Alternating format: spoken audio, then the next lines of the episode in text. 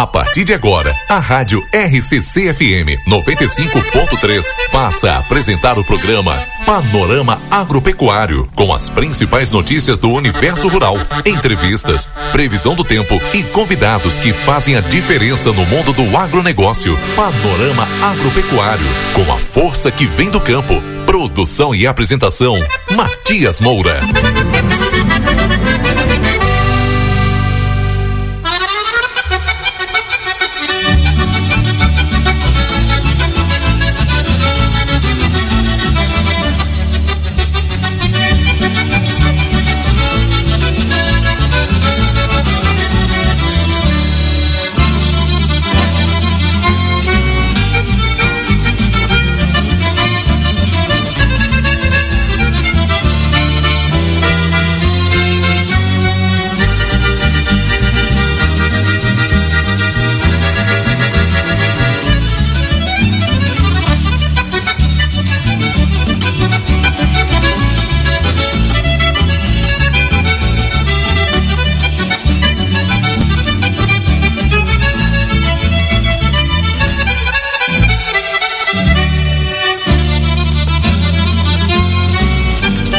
Aí então 8 horas, com mais 13 minutos agora, 8 e 13, aqui nos estúdios da Rádio XCFM. 95.3, trazendo sempre né, informação nas manhãs. A gente vai dando bom dia já para quem está acompanhando, para os amigos que estavam aí ouvindo Desperta Rio Grande. Continuamos aqui pela RCC, né? Os sábados, vamos das 6 às 10. Primeira parte, nossa parte musical, com muita música, né? É, eu toquei aqui antes o Eu, mais ela, o Tostado. Tivemos também cantautores com o Mauro Moraes e o Itacunha e o Mauro Silva com Eu, mais ela, o Tostado, música do Ponche Verde da Canção Festival da cidade de Dom Pedrito, né? A gente tocou antes aí no com as, as duas últimas composições aqui dentro do Desperta Rio Grande. Agora a gente passa então para o panorama agropecuário, já colocando à disposição aqui dos amigos do nosso contato, que é o 981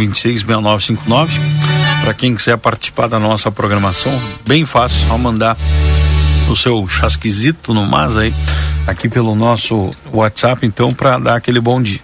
Lembrando que aqui no Panorama, daqui a pouco a gente tem o quadro Ponto da Carne, também informativo Cotribac. Inclusive, hoje vamos começar aqui o programa com o informativo Cotribá e as cotações agrícolas daqui a pouco, com o, a equipe de comunicação e marketing da Cotribala em Ibirubá, nos atualizando como é que está o mercado agrícola, o mercado da soja, movimentação, e sempre esses temas importantes que o, os amigos aí da Cotribá nos apresentam. Depois nós vamos ter o, o ponto da carne próximo ali às 9 horas também. Vai vir aqui no estúdio meu amigo Cipriano César, que faz parte da Associação de Apicultores aqui de Livramento, para fazer um convite para a comunidade. Primeiro o baile do mel, aí organizado pela, pela associação. A gente vai conversar com o produtor rural Wilson Barbosa, depois também sobre produção de carne de cordeiro, né, Com a cabanha São Caetano, premiadíssima aí no Hampshire Down, e a gente vai conversar com o Wilson sobre esse tema.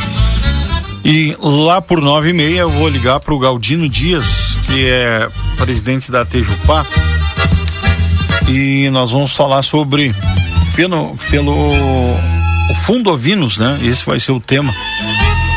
A gente vai abordar com o Galdino Dias recursos do fundo ovinos, o que, que é o fundo ovinos, como funciona, enfim, todas essas informações que o Galdino vai nos atualizar aqui dentro do programa. Ah, por quê? Porque nós somos a capital nacional da ovelha, né? E temos que falar bastante sobre a ovinocultura.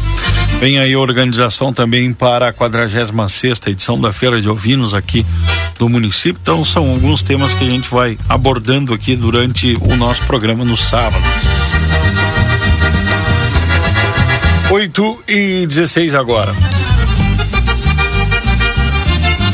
Quer segurança na tua casa, empresa ou condomínio? O Grupo A Plateia tem a solução, instalação de câmeras de vigilância, alarme, cerca elétrica, controle de excesso, painéis solares. Ligue pelo 999 6440 87, ligue, faça um orçamento. Grupo A Plateia, nesta marca você confia. Grupo A Plateia convida você também para participar do Natal da Gurizada. Então, a promoção ela vai ser até o dia 22 de dezembro você pode trazer a sua colaboração aqui no Grupo A Plateia para mais um uma grande ação, né? Um momento muito especial, um momento muito bonito, onde o Grupo Plateia com seus parceiros aí, com as pessoas, com a comunidade em geral, fazem a arrecadação né, desses brinquedos que são distribuídos aqui no município. Temos também nesse horário a força da Cevale despertando nas pessoas um mundo mais próspero, Cotribá também aqui na força do programa 112 anos ao lado dos agricultores, maior cooperativa agrícola do país. Máfia do Cordeiro, parceria do, fixa do Maneco Ávila e do Cláudio Cardoso, compramos todas as categorias de ovinos. Entre em contato com o Maneco pelo 996 33 81 20. Melhor preço em Cordeiros da Fronteira Gaúcha. Geradora Plateia não arrisca ficar sem energia. No seu evento, contrate geradora Plateia pelo 32 42 29 39. Rastros Agroveterinária, na 24 de maio 814. Fone é o 984 17 2709. Pizza na hora, melhor pizza, melhor preço. Faça o seu pedido pelo WhatsApp. 984 11 78 86.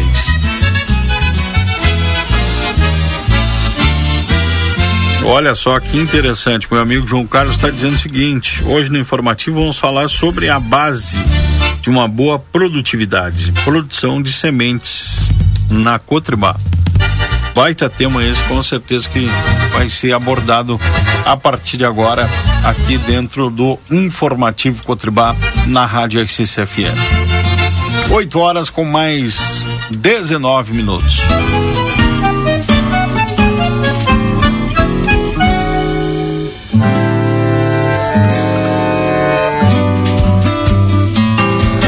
Muito bom dia, amigos do Panorama Agropecuário. Eu sou João Carlos Metzorf, falamos aqui de Birubá, setor de comunicação da Cotribá, para trazer as informações nesta manhã de sábado, um sábado bonito, depois de chuva de novo essa semana aqui na nossa região, mas agora seguimos aí com tempo bom, hoje, amanhã, até segunda, e está dando condições aí de eh, alguma colheita ainda e também o plantio da soja que está atrasada no Rio Grande do Sul em relação aos anos anteriores. Ano passado tivemos atraso por causa da falta de chuva. Esse ano o atraso é pelo excesso de chuva. É a nossa agricultura aí, indústria da céu aberto, né?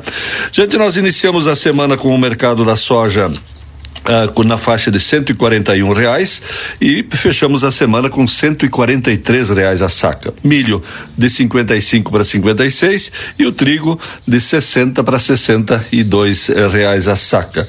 Um ganho aí no, no preço do, do, do, milho, do trigo e também da, da soja. Soja iniciou a semana com 13,6 dólares por bushel eh, e fechamos a semana aí com 13,3. Uh, o dólar estabilizado praticamente na faixa de 4,90. Pessoal só note aí que na Bolsa de Chicago uh, houve queda na cotação, 13,6 para 13,3. Uh, e mesmo assim tivemos um ganho de dois reais. Por quê? Porque o prêmio brasileiro, o Porto do Rio Grande, o prêmio está muito melhor nas últimas duas, três semanas. Isso faz com que nós tenhamos aí a composição do preço, que é Chicago, dólar e prêmio, o prêmio então dando uma puxadinha para cima. Mas o nosso assunto de hoje não é, é, é sobre sementes. Nós temos uma entrevista com a Lavínia Ferreira, ela que é supervisora da área de sementes da Cotribá. Você que é produtor, você que adquire aí a sua semente de trigo, de soja, veja aí, ouça, você vai saber como funciona todo esse setor de sementes aqui na sede da Cotribá, no município de Ibirubá. Vamos à nossa entrevista. Um bom dia, bom final de semana. No informativo Cotribá de hoje nós vamos conversar com a Lavínia eh, Ferreira, ela que é supervisora de produção de sementes aqui da nossa na nossa Cotribá. Inicialmente, Lavínia, você você é ibirubense, se apresenta para os nossos ouvintes? Uhum. Uh, bom dia, então, a todos. Meu nome é Lavínia, eu sou natural de Fortaleza dos Valos, né? Uhum. A minha família é toda do interior ali de Fortaleza. Uhum. É, sou engenheira agrônoma, sou formada pelo Instituto Federal do Rio Grande do Sul, do Campo Sertão. Uhum. E atuo na Cotribai fazem um ano e meio já atuando na, na, área de sementes, na parte de produção. Tá certo. Setor importante, esse, esse setor de sementes, né, Lavínia? Isso, é. Hoje a gente diz que é um, um setor do mais, não digo mais importante, mas um dos responsáveis, né, por, pelo crescimento que o agro tem tendo aí dentro do, da importância do, do, nosso mercado brasileiro, da, sim, sim. da importância. É onde tudo começa, né? A semente é onde tudo começa, o sucesso de uma lavoura. A gente sempre usa a frase, é, uma, uma boa planta começa pela semente, assim como a canastra e Fórmula 1, uma boa largada, né? Exatamente, isso se aplica à semente, né? Uma semente de qualidade, um estabelecimento adequado a partir de uma semente de qualidade já é garantido aí, eu digo 50% de sucesso uma lavoura, né? Depois, uhum. obviamente, tem os fatores climáticos e, tu, e tudo mais, né? Questão de doenças, controle uhum. de doenças e pragas, mas estabelecendo bem com uma semente de qualidade já está largando na frente aí, né? A estrutura, ela é somente aqui na sede, que estrutura nós temos? É, a gente tem aqui na sede, então, a parte de, de recebimento e beneficiamento de sementes, então toda a parte de UBS, máquinas, né, de pré-limpeza, máquina de ar e peneira, ah, mesa densimétrica, espiral, padronizador, né, falando em soja, a gente tem todo aqui. E a parte de moegas, então recebimento, temos também a parte de tratamento de sementes, né, a máquina uh, de TSI e, e, parte de carregamento entregas é tudo aqui. Então a gente concentra tudo aqui na sede em Birubá, essa parte de sementes. Não se trabalha só duas vezes por ano aqui, né? Não, na verdade a gente é o ano todo, né? A nossa a concentração de atividades é o ano todo. Uh, hoje, se for pegar essa época que a gente está agora, a gente está trabalhando com quatro operações simultaneamente. A gente tem a parte de recebimento de semente de trigo, já começamos, hum. iniciamos a parte de beneficiamento de sementes de trigo também. Estamos aí no, no forte, indo para o finalmente aí da, da, do carregamento e entrega a produtores da semente de soja e hum. também do tratamento de sementes de soja. Então a gente está com essas quatro operações junto, né, nossa equipe. Hum. E durante o ano aí a gente pega até abril, a gente continua beneficiando, geralmente março, final de março a gente termina o nosso beneficiamento de trigo, já começa a parte de carregamento para produtores, para as unidades, uhum. né, o uhum. carregamento de semente de trigo. E aí também já começa a entrar soja, né, recebimento de soja, então não para. O ano todo a gente está com as nossas atividades a mil. Como é que foi esse ano o recebimento de trigo, Lavínia? Foi meio complicado? Como é que. É, esse ano foi um ano bem desafiador para a semente de trigo, né? Bom, os produtores também estão vendo Sim. isso a campo, né? A nível de, de indústria, é, para questão de, de, de, ração, né? E, e para farinha, enfim. Uhum. Uh, mas para sementes também, não, né? Com, com certeza foi um ano bastante desafiador, questão de muito problema de pH baixo. A gente tem estudos aí que falam que pH abaixo de 74 já, cons, já co consegue é, ter uma redução na questão de qualidade, germinação e vigor da uhum. semente. Então, isso afeta. Tem a questão de grão germinado, né? Muita chuva na, na época de colheita, o produtor não conseguiu tirar no momento adequado a semente. Isso também afeta a uhum. qualidade. Então, foi um ano bastante desafiador. A gente te, teve que trabalhar aí é, para tentar tirar o máximo que a gente conseguia com qualidade, mas foi bem desafiador. Vai ser um ano bem uhum. difícil para a semente de trigo. Com, quanto maior o, o pH do trigo, melhor a qualidade qualidade da semente? É, a gente fala que é, questão de germinação e vigor não tem nada assim muito comprovado que afete, uhum. mas tem estudos que dizem isso, né? Abaixo de 74 ele afeta, começa a afetar a questão de germinação e vigor. E assim, obviamente que o pH mais baixo, o visual da semente é, é mais feio, né? É uma semente mais branquiçada, tem bastante triguilho, e isso também impacta na questão do, da semente depois da qualidade. Hoje, a nossa principal máquina para tirar a semente, por exemplo, com densidade diferente é a mesa densimétrica, né? Que para tirar aquele grão mais xoxo que uhum. a gente fala, o grão mal formado. E aí hoje, com os trigos que a gente vem recebendo esse ano, como foi um ano muito difícil, a mesa não vence a mesa densimétrica, esse, esse, esse equipamento, uhum. né? Ele não consegue tirar tudo, então às vezes acaba passando semente assim. Então a gente vai ter algumas cultivares, por exemplo, esse ano que nós vamos ter que repassar, fazer, fazer duas vezes o processo de uhum. beneficiamento para a gente conseguir ter uma semente melhor, né? De maior qualidade no final. Então é um ano bastante desafiador. Na na questão da, da, da, soja, por exemplo, a soja, o trigo, outra, antes de falar isso, o trigo ele, é, ele pode, ele, é, pode passar no secador para semente ou não? Sim, uhum, a gente tem um secador, né? Eu até esqueci de comentar, nós temos estrutura de secador. Então hoje a gente trabalha com uma, uma umidade de recebimento no máximo aí 18, 19. Uhum. Claro, esse ano foi uma situação muito adversa, né? A gente precisava trazer o trigo para não pegar chuvas aí que marcava, por uhum. exemplo, uma semana de chuva, a gente optou por trazer às vezes trigo com com 19, 20 de umidade e colocar secar, uhum. né? Para nós não perder essa semente depois por causa da chuva e ocorrer de ter grão uhum. germinado e tudo mais. A secagem então, com muito cuidado. Né? Isso, né? muito cuidado. A gente tem que cuidar para não, não secar demais, ter cuidado com a questão da, da temperatura na massa de semente, né? Então uhum. tem todo um cuidado, mas a gente seca sim esse ano praticamente, eu não digo 100%, mas 95% da semente recebida vai passar pelo processo de secagem. A secagem, na verdade, ela é, eh, ela é pela aeração, né? E é, a gente tem o secador, né, que faz a secagem, a gente usa é, lenha, né, faz fogo, enfim, todo o processo, e nós temos também os silos aeradores, né, que a gente deixa essa semente, então, quando recebe do campo, como a gente não tem capacidade de tudo que a gente chega é receber e secar, né, devido a, às vezes, ser cultivar diferente, para questão de segregação, a gente uh, deixa um, faz um armazenamento temporariamente antes de passar pelo secador nos silos aerados. E aí faz a aeração, né, uhum. né? Com, com ventilação dessa semente para diminuir a, a, a, a, manter a temperatura e diminuir o grau de umidade nessa aeração. E aí depois a gente passa ela para o processo de secagem para então beneficiar essa uhum. semente.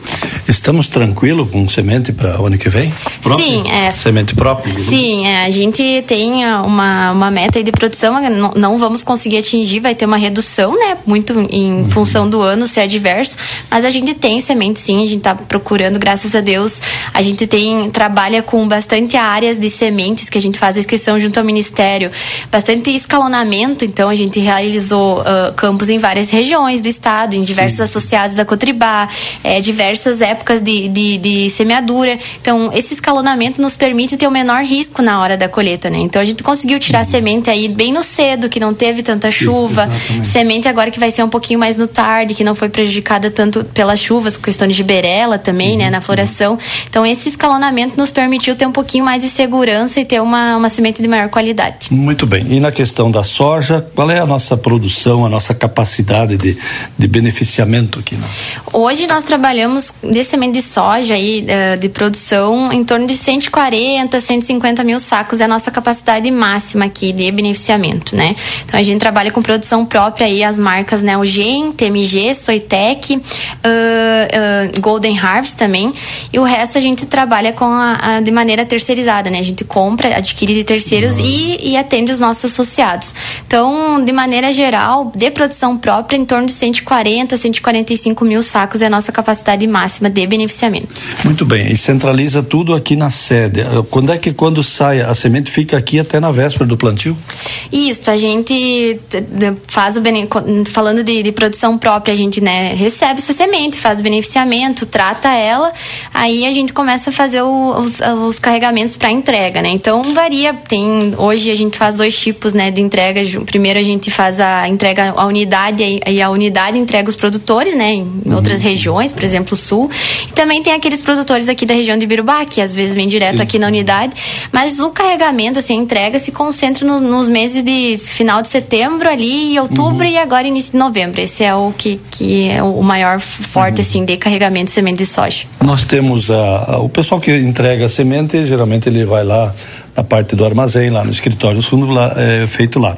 Aqui nós temos o controle é, mais, mais burocrático e o laboratório nós temos aqui também. Isso, é, isso é importante nós é, divulgar, né? O, a Cotribá hoje, a Sementes Cotribá conta com um laboratório de controle interno, tá? Ele não é um laboratório credenciado junto ao Ministério, então nós não conseguimos legalmente, né, fazer amostras de soja, por exemplo, para produtores. O nosso Como lab... o pessoal vai para a CCGL e Cruz Alta, Isso, né? A gente sempre destina dos produtores para a CCGL, né, para o laboratório em Cruz Alta. Mas a gente tem esse laboratório que é de controle interno, então é só para nossa produção interna para a gente ir acompanhando a qualidade da semente. Então, pega, por exemplo, a cultura da soja. A gente uh, faz os testes em pré-colheita, então antes de colher a semente, a gente traz aqui para o laboratório alguma amostra, uhum. debulha a mão, faz teste de tetrazóleo para ver como que está a questão de germinação e vigor. É, depois do beneficiamento, a gente faz germinação e vigor em um rolo de papel, em areia e vai acompanhando. Pós-tratamento, a gente faz também testes em canteiro com uhum. essa semente. Então, esse laboratório é um laboratório de controle interno nosso para a gente ir acompanhando como está uhum. a qualidade dessa semente. E fora o nosso laboratório, a gente manda todas uma amostra por lote de semente para o laboratório da CCGL em Cruz Alta para que ele sim é um laboratório credenciado junto ao Ministério da Agricultura, que ele emite o boletim, que é o, o documento aí que, que, tá, que aprova ou reprova o lote de semente, né? Então a gente tem dois laboratórios acompanhando a qualidade da, da, nossa semente. Na escola a gente aprendia da CNTP, né? Lembra? Das condições normais de temperatura e pressão. Sim. Assim como nós tivemos uh, uma CNTP aqui meio complicada para trigo, para soja também foi esse ano, uh, em função da seca, não? Dois anos, aliás. Isso, sim. Foi um ano muito difícil esse ano para produção de sementes, tanto para soja como para trigo. É, duas condições diferentes, né? Soja a gente teve a seca, altas temperaturas, então às vezes a, o ano até pode ser bom em questão de, de precipitação, né, na soja, Sim. mas as altas temperaturas elas são hoje os principais inimigos para a questão da qualidade, principalmente na época de maturação. Então esse ano a gente teve isso. Então ali teve a época que o soja estava né, em, em, plena maturação, deu altas temperaturas, deu um estresse muito grande na semente, então germinação e vigor muito baixo. E obviamente a seca também prejudicou nossos campos de semente. Exatamente. E o trigo foi ao contrário, né? Foi a chuva. Então chuva na floração, deu questão de giberela, né? Então, Inverteu as coisas. Exatamente. Foi duas condições que é, ruins para ambas culturas, né? E diferentes. Então teve muita muita chuva na, na colheita, então deu grande germinado para trigo e soja foi ao contrário. Então a gente foi um ano muito adverso assim para a questão de produção de semente, bastante uh, bem complicado mesmo assim. Uhum, mas uh, Lavínia, assim, ó, a semente aqui, seja de trigo, seja de soja, ela só sai depois de realizados todos os testes, sai, ou sai 100% ok. Isso é. Como funciona? A gente beneficia, faz a formação de lote, né? Hoje a gente trabalha com o nosso lote em torno de 20 mil quilos, então é um lote de semente. A partir disso a gente começa a fazer nossos testes internos e manda Sim. também lá para a CCGL em Cruz Alta. Ele, a CCGL faz o teste e se o teste está aprovado perante os padrões que é pela regra do Ministério, né? Uhum. Lá então o teste de germinação, vigor, PMS, pureza, se ele passa por todos os padrões, ele está aprovado. Gente, é emitido o boletim pela CCGL, né, que é o nosso laboratório credenciado, e a gente emite o documento da semente e ele está aprovado para ser comercializado. Só a partir disso que ele é comercializado. Se reprova no, nos testes, a gente não, não pode destinar para semente, ele é destinado para a indústria descartado. A equipe é formada por quantas pessoas colaboradores aqui? Hoje a gente está em torno de 30, 35 colaboradores, né, em todo o setor. Então, desde parte administrativa, né, a parte Sim. aqui de nós, supervisores, e a parte de, de, de armazém também, e colaborador de armazém em torno de 35 pessoas. Olha aí, pessoal, o pessoal que às vezes acha, poxa, como a semente é cara, né? É, não. Ela fica o ano todo essa equipe. Né? Exatamente, é como eu disse no início, né? O ano todo a gente tem atividades eh, acontecendo no setor, né? Seja carregamento, seja beneficiamento, tratamento, então a gente precisa de uma equipe para estar tá dividindo em todas essas operações, né? Que a, e como essa época acontece simultaneamente ainda, então a gente tem bastante demanda, né? Tem épocas que são mais demandadas. Uhum. Falamos em soja, falamos em trigo, quais as sementes, que, as outras sementes que nós temos que não são produzidas? É, a gente tem daí a parte que a gente compra de terceiros para atender nossos cooperados, tem canola, né, sorgo, aveia, triticale, cevada, todas essas milho, milho exatamente, é. Todas as partes de cobertura, plantas de cobertura ah, a gente trabalha sim. também, tudo isso, tudo que o produtor nos, nos os associados nos procuram e a gente vai atrás arroz também a gente chegou a, a, a, vender, né? Foi atrás de mercado para atender nossos associados. Todos, todas as demandas a gente vai atrás e, e, procura atender. Mas a produção é só trigo e soja? Isto, é. A, a Cotribá, a produção própria é soja e essa safra de inverno a gente tá, fez só trigo. Ano passado a gente tinha produção também de aveia, triticale e cevada, mas esse ano, por questões de estrutura, a gente está focando só em trigo. Muito bem. É, portanto, Lavínia Ferreira, supervisora de produção de sementes, falando para o nosso informativo de hoje.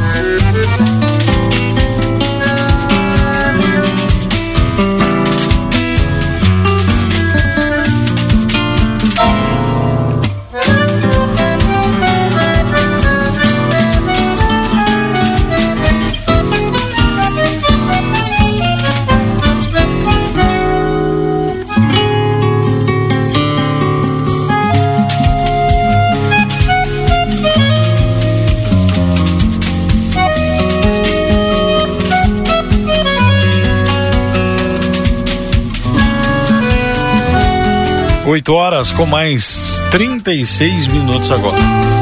Ouvimos aí o informativo Cotribá, né? Um abraço para o meu amigo João Carlos, está nos ouvindo lá, deve estar tá tomando o seu mate e nos acompanhando lá em Ibirubá. Sempre preciso aqui nas suas temáticas, hoje falando sobre semente, né? A base, o início, a importância da boa semente, né? Baita tema esse. Um abraço pro João Carlos mais uma vez aqui participando com a gente. E do informativo Cotribal, já vou chamando que já está conectado comigo aqui no IP1, o meu amigo Roberto Grecelé, porque a gente já vai começar o ponto da carne a partir de agora, aqui dentro do Panorama Agropecuário. Bom dia, meu amigo Roberto Grecelé, por onde tu anda? Matias Moura, bom dia, meu amigo. Tudo bem? Tudo especial. Saudade Eu desse amigo. Em... Pois é, né? Semana passada não conseguimos conversar. Estradas. E é, é sempre bom que o nosso ouvinte fique bem ciente dos motivos, né? Que geralmente é falta de sinal da internet ou de sincronismo de momento de entrar no ar e agora tô com sinal, agora não tô com sinal. Semana passada eu estava na estrada de manhã cedo e na hora tradicional que eu conseguiria entrar, eu estava sem sinal. E aí quando eu consegui já era tarde demais, o programa estava finalizando, ficou ruim. Mas cá estamos, tudo bem. Estou em Porto Alegre, na minha casa, belo dia de sol em Porto Alegre, cidade que foi castigada, né, Matias? Pois é. Nos últimos dias pelas pelas cheias Impressionante. e pelas enchentes assim, divido contigo que hoje é um dia bom, ontem foi um dia bonito, um dia de sol, hoje um outro dia de sol, tá pintando aqui. Mas foi muito feio, Matias. É, 27 vai fazer agora em 27 de dezembro deste ano, vai fazer 28 anos que eu vim embora para Porto Alegre. E nestes 28 anos eu nunca tinha visto tamanha enchente na cidade, tamanha entrada de água no cais do porto, lá na zona sul. Aconteceu um negócio que eu nunca tinha visto, que entrou água aqui perto da ponte do Guaíba, inundou o Trenzurbe. Um negócio feio de ver, sabe? Eu imagino, eu olhando, a gente acompanha muito, né? Ah, o material que o pessoal produz pelas redes sociais, realmente impressionante. As imagens de drone, né? Sobre as ilhas. É a de assustar. É, tem né? muito, De assustar. tem muita imagem que foi feita, muita imagem que foi feita por passageiros de aviões chegando avião. no Salgado Filho, né? E isso foram, foi colocado nas redes sociais, enfim, isso circulou assim algumas imagens assustadoras. O, a própria prefeitura de Porto Alegre fez algumas imagens também de sobrevoo. O prefeito Sebastião Melo que está acompanhando de perto e agindo muito. E muito, muito, muito feio, uma história muito triste. Ali, imagina, nas ilhas, né? Que são três, três ilhas na saída de Porto Alegre aqui. Moram 9 mil pessoas, 9 mil porto-alegrenses. E essas pessoas estavam até antes de ontem 100% fora de casa. Todas elas foram tiradas de casa porque não ficou nenhuma casa com água a menos de um metro. E na ilha do meio, que é a ilha que recebe o Jacuí, de cara, né? Que recebe o maior volume de água do rio Jacuí, a água tapou algumas casas e no mínimo dois metros de água. Então foi muito feio mesmo, Matias. Sem Uma dúvida. situação muito, muito triste. E a gente, eu saí de viagem a trabalho, fui para a Zona Sul na terça-feira de manhã. Não, na quarta-feira de manhã. E tu imagina que uma parte da população daquela ilha, daquelas ilhas, estavam dormindo em lonas e barracas na beira do Na beira. acostamento da BR-290. Meu Deus. Então, uma situação assim que muito feia mesmo. Pois é, muito né? triste. E mais Tomara um- que o rio recuou bastante. Recuou uma hora, um, um metro tinha recuado ontem. Acredito que recuou mais agora. Sim, por esses próximos dias sem chuva, pelo menos pelo que eu estava acompanhando aqui, até segunda-feira, pelo menos não tem previsão mais de, de chuva. E a Serra, sem falar, né, Roberto, que a tragédia novamente lá na Serra, né, ali na, na a- cidades de Encantado, as cidades que foram muito afetadas lá em setembro, novamente, né, é impressionante. O pessoal mostrando que Sabe que. Pode falar, desculpa, Matias. Estou tranquilo, estava acompanhando o pessoal de lá caminhando pelas ruas, cenário de destruição, assim, de, de impressionar, sabe? Pessoas que disseram, olha, eu, eu já eu tinha perdido tudo, aí eu estava conseguindo juntar algumas coisas e perdi de novo. Então imagina né? 75 dias depois, se eu não me engano, outra enchente do mesmo do mesmo patamar. Faltou pouco para atingir né, o que ating, o, o mês que foi lá no mês de setembro. Então, situação muito complicada no nosso estado vivendo, né, meu amigo? É, nós temos que um exercício aí para o nosso ouvinte. Nós, felizmente, na nossa região aí, nós não temos grandes enchentes que assolam as áreas urbanas, né? Geralmente, quando vem enchentes grandes, estou falando sobretudo de livramento, as enchentes são no campo, né? São na área rural. Principalmente no lado aqui para Rosário do Sul, no lado para Dom Pedrito, Pamaruti, Bacia do Bicuí aí, que é, geralmente dão enchentes grandes, mas pega só a área rural. Agora vocês imaginem enchentes de dimensões 20 vezes maior que a gente está acostumado a ver em livramento numa área urbana. Uhum. E na serra a mesma coisa. No meio coisa. do morro. No meio do morro. Vocês, é, Uruguaiana é bem verdade, tem enchente, Alegrete tem enchente, pega área rural, água, área urbana, mas não tem a dimensão de uma passar por uma cidade aqui do próprio vale, né? Uhum. O que acontece? Tem dois rios que descem muito forte da serra. Um é o Jacuí, que recebe água ali de Cachoeira do Sul, daquela região, da região mais central, e vem e passa pelo Guaíba e o Rio das Antas, que vem lá de cima da serra, desaba no Rio, no rio dos Sinos e eles também vêm para o Guaíba. Então isso é um volume de água muito grande. É, aquela turma ali, aqueles nossos irmãos, né?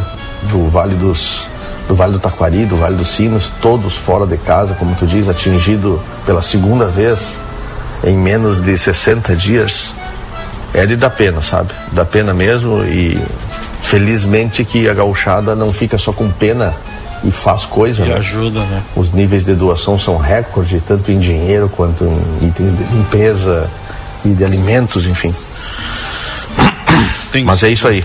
Parece sido, que estamos sendo colocados à prova. É, tempos de desafios, né? 2023 não tá fácil. Né? É injusto nós aqui no sul do Brasil saindo de três anos seguidos de seca, seca. né? Quando abriu a torneira, abriu em demasia. E o oposto disso está acontecendo no Brasil Central, né? No trópico. Pois é.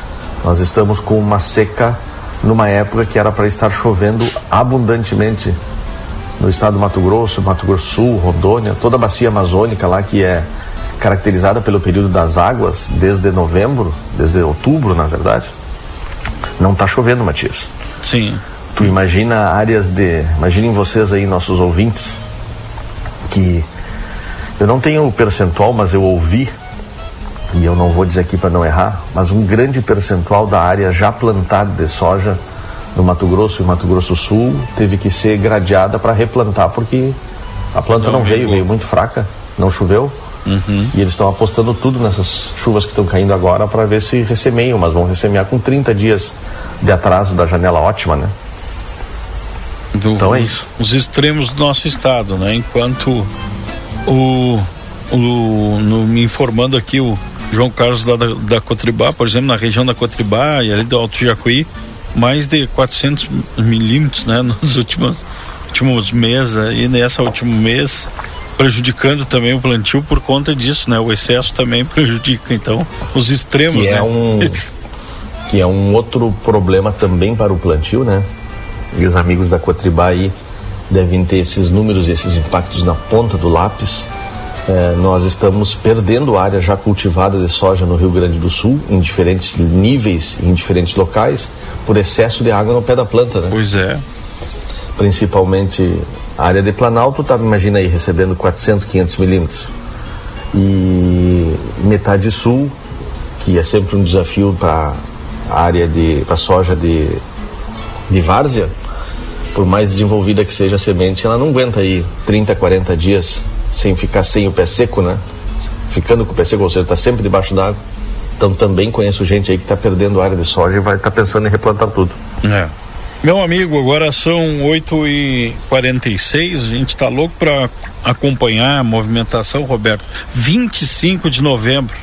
25 de novembro de 2023 né? Estamos nos encaminhando aí já para a última semana do, do mês, entrando mês 12 de 2023. Qual é a situação da pecuária nacional? Nos atualiza aí, meu amigo.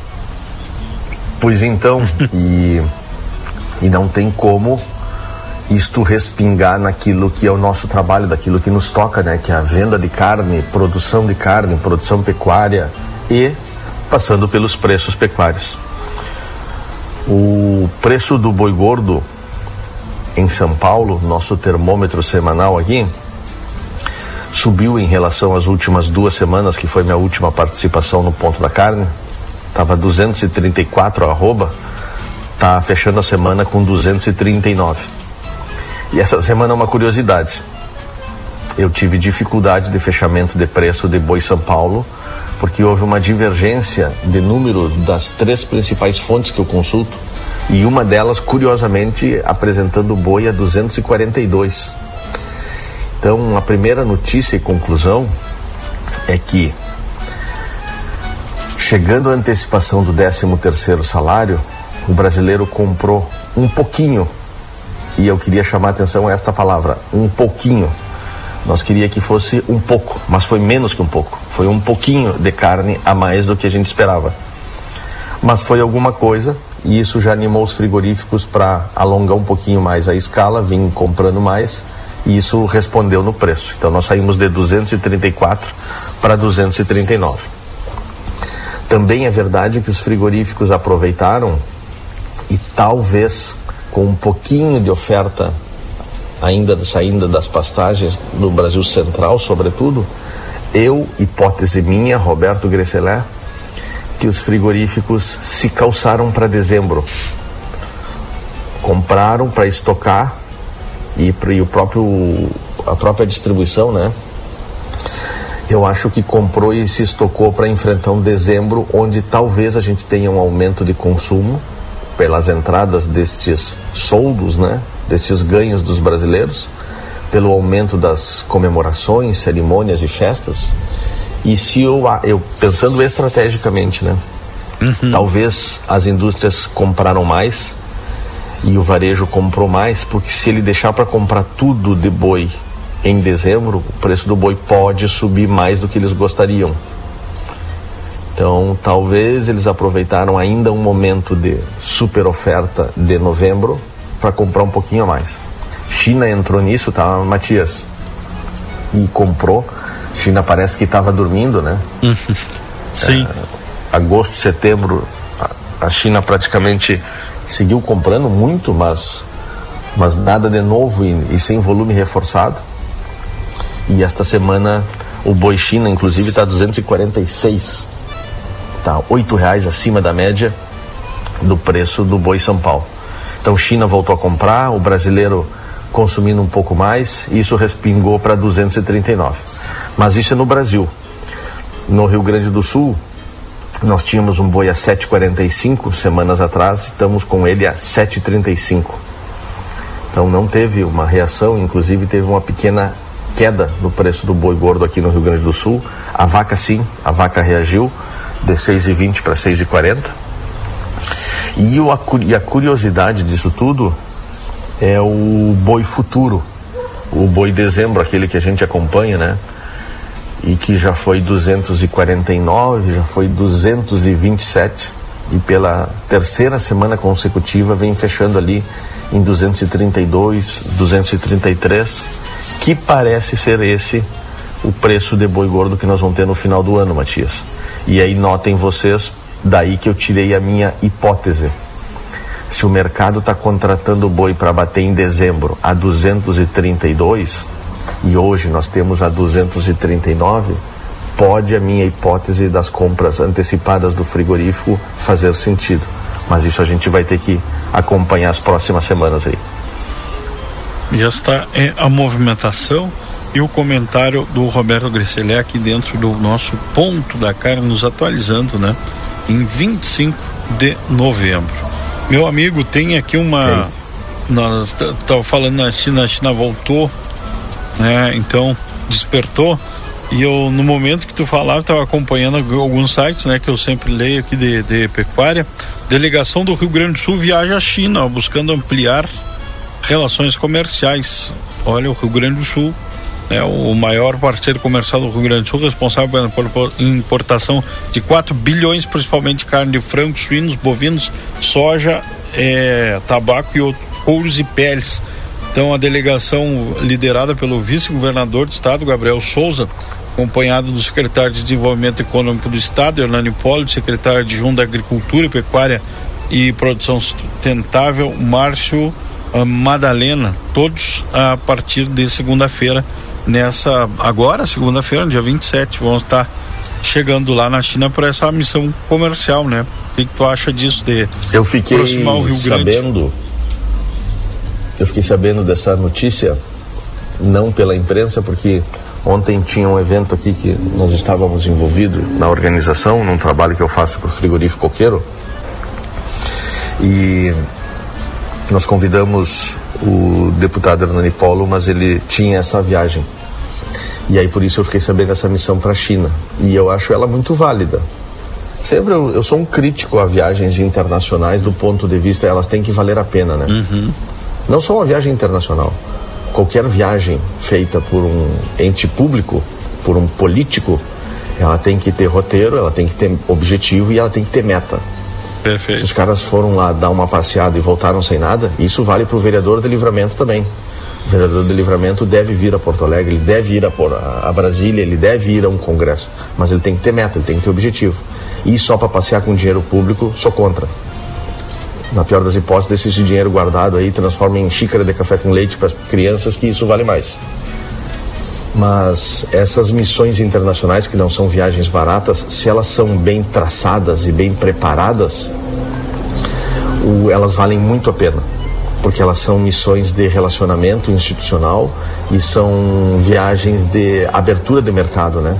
Uhum. A gente fala do nosso estado, mostra nosso parque industrial, fala dos nossos produtos. É uma hora que eu já participei de alguma em que os potenciais clientes perguntam muita coisa, se nós temos o certificado tal, se nós somos livre de aftosa. É, as pessoas do outro lado do mundo de vez em quando não entendem que Rio Grande do Sul não é Amazônia, que Rio Grande do Sul não é Pantanal, sabe? Perfeito. Então é, uma, é muito importante e estratégico para isso. Acho muito bom porque o Rio Grande do Sul sobretudo na carne bovina, não tem expressão para exportação chinesa, né? Os grandes exportadores para a China no Brasil são Mato, Mato, Grosso, Mato Grosso, Mato Grosso Sul, Rondônia, Goiás. Então, é muito bom que Rio Grande do Sul corra atrás e se posicione como um potencial fornecedor de carne bovina para o mercado chinês. Então, acho muito louvável. Tomara, fico na torcida como gaúcho aqui, que eles tenham êxito. Maravilha. Comentário pecuário aqui do meu amigo Roberto Gresseler, dentro deste sábado, dia 25 de novembro, dentro do nosso panorama agropecuário, quadro ponto da carne. Temos mais alguma contribuição, Roberto? Não, meu amigo. De minha parte era isso. E vamos cenas do próximo capítulo, né? Uhum. Todas as fichas depositadas do ponto de vista de mercado pecuário no querido mês de dezembro um mês muito especial para nós, para nossa família, né? Tem vários aniversariantes no mês de dezembro, inclusive eu. Tu pode separar o presente aí já, Matias Bora. tá bem. Então, dezembro é um mês muito especial para nós e dezembro é um mês muito especial para o mercado pecuário, porque é a nossa última expectativa de alto consumo. Depois janeiro dá uma mergulhada para baixo.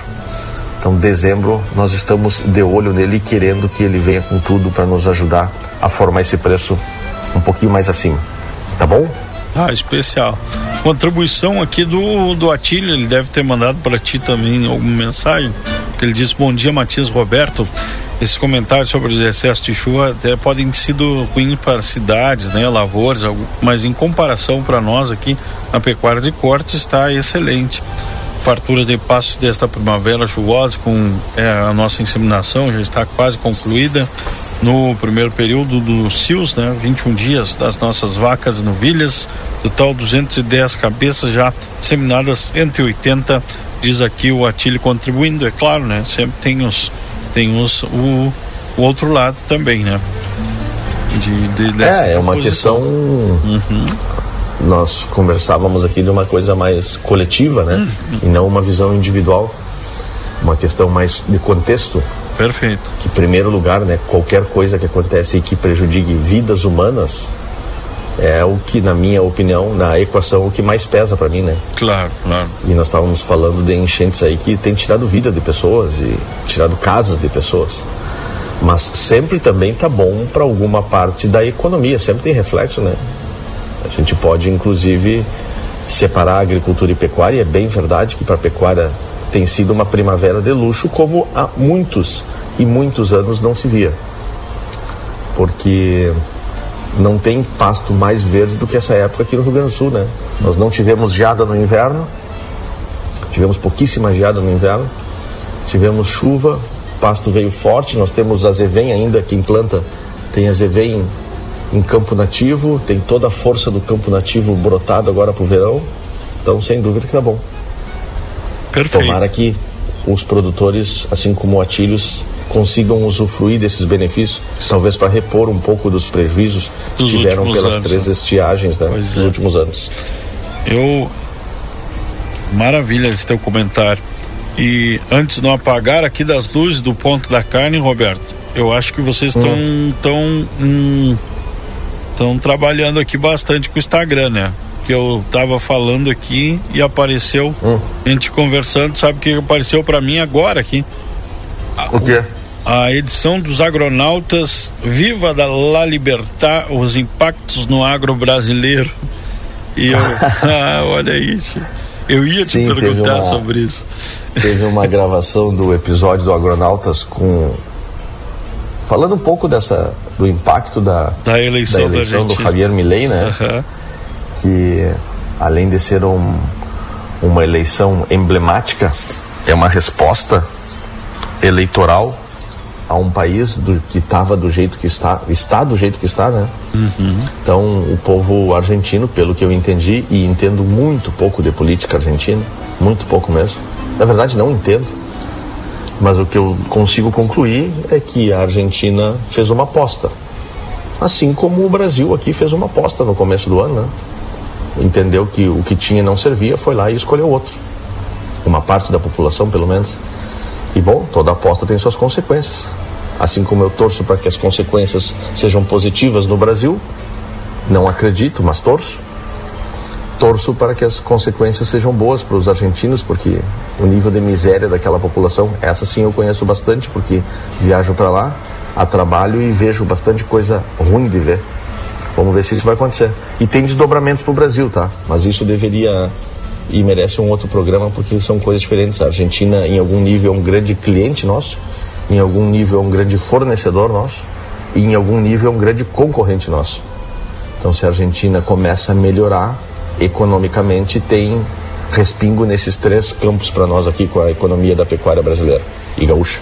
E eu vou lançar um desafio no apagar as luzes aqui, Roberto. Sei que tu tem bastante contatos e eu acho que nós nunca fizemos uma entrevista internacional aqui, né? Com o Javier Milei, tu quer? Eu consegue lá com, com um argentino para participar com a gente aqui no Panorama pra gente falar sobre isso.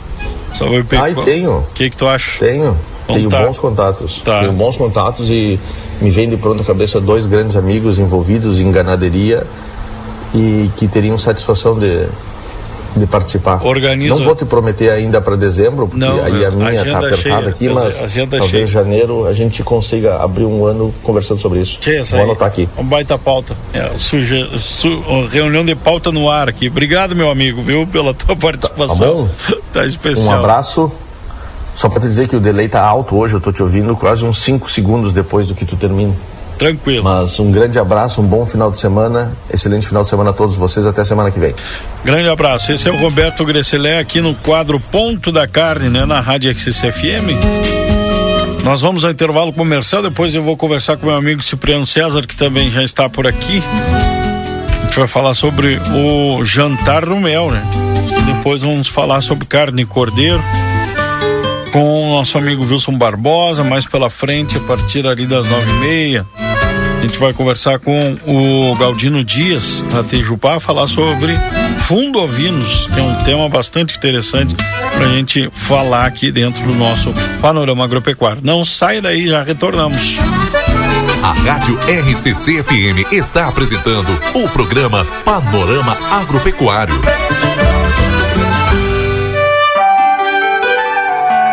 Fazer uma criança sorrir é a melhor das sensações. E você pode tornar isso real. O Grupo A Plateia convida você para participar da 11 edição da campanha Natal da Gurizada. O Papai Noel vai alegrar a garotada em mais um Natal com a ajuda da comunidade. Colabore doando brinquedos novos e usados. A arrecadação será até o dia 22 de dezembro na sede do jornal A Plateia.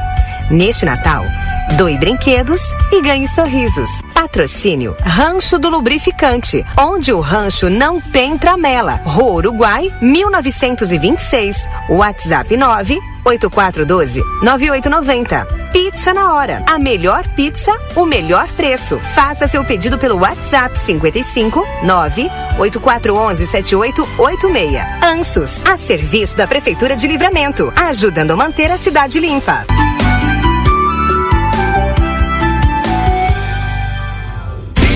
Supermercado 54 anos ao seu lado. Coxa com sobrecoxa de frango com dorso congelada 6,90. Leite condensado Frimeza 13,99. Maionese lisa caseira 400 gramas 4,68. Ervilha Citral 2,19. Coca-Cola 350 ml 2,79. Cerveja Escola Tão 13,89. Beba com moderação. Linguiça toscana frango sul 800 gramas 10,90. Costela de novilho Stick House congelada 21,50. Ofertas válidas até este domingo dia 26. Rig 54 anos.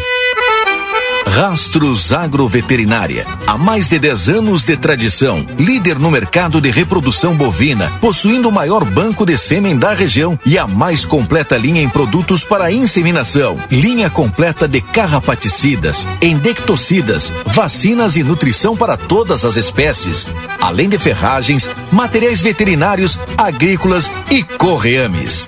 Avenida 24 de Maio, 814. Para chamadas e WhatsApp 9 8417 2709. Não leve a mal, meu parceiro. Sou da máfia do Cordeiro. Máfia do Cordeiro. Parceria fixa de Maneco Ávila e Clóvis Cardoso. Compramos todas as categorias de ovinos gordos de invernar em qualquer quantidade com pagamento à vista antes do carregamento. Com a graça do Pai Maior estaremos juntos, produtor. Com transparência e honestidade. Maneco e Cardoso sempre valorizando o produtor. Antes de bater o martelo, ligue via celular ou WhatsApp 55 996 33 80 3120. Maneco Ávila Negócios Rurais. O melhor preço em Cordeiros da Fronteira Gaúcha. Voltamos a apresentar Panorama Agropecuário. Produção e apresentação Matias Moura.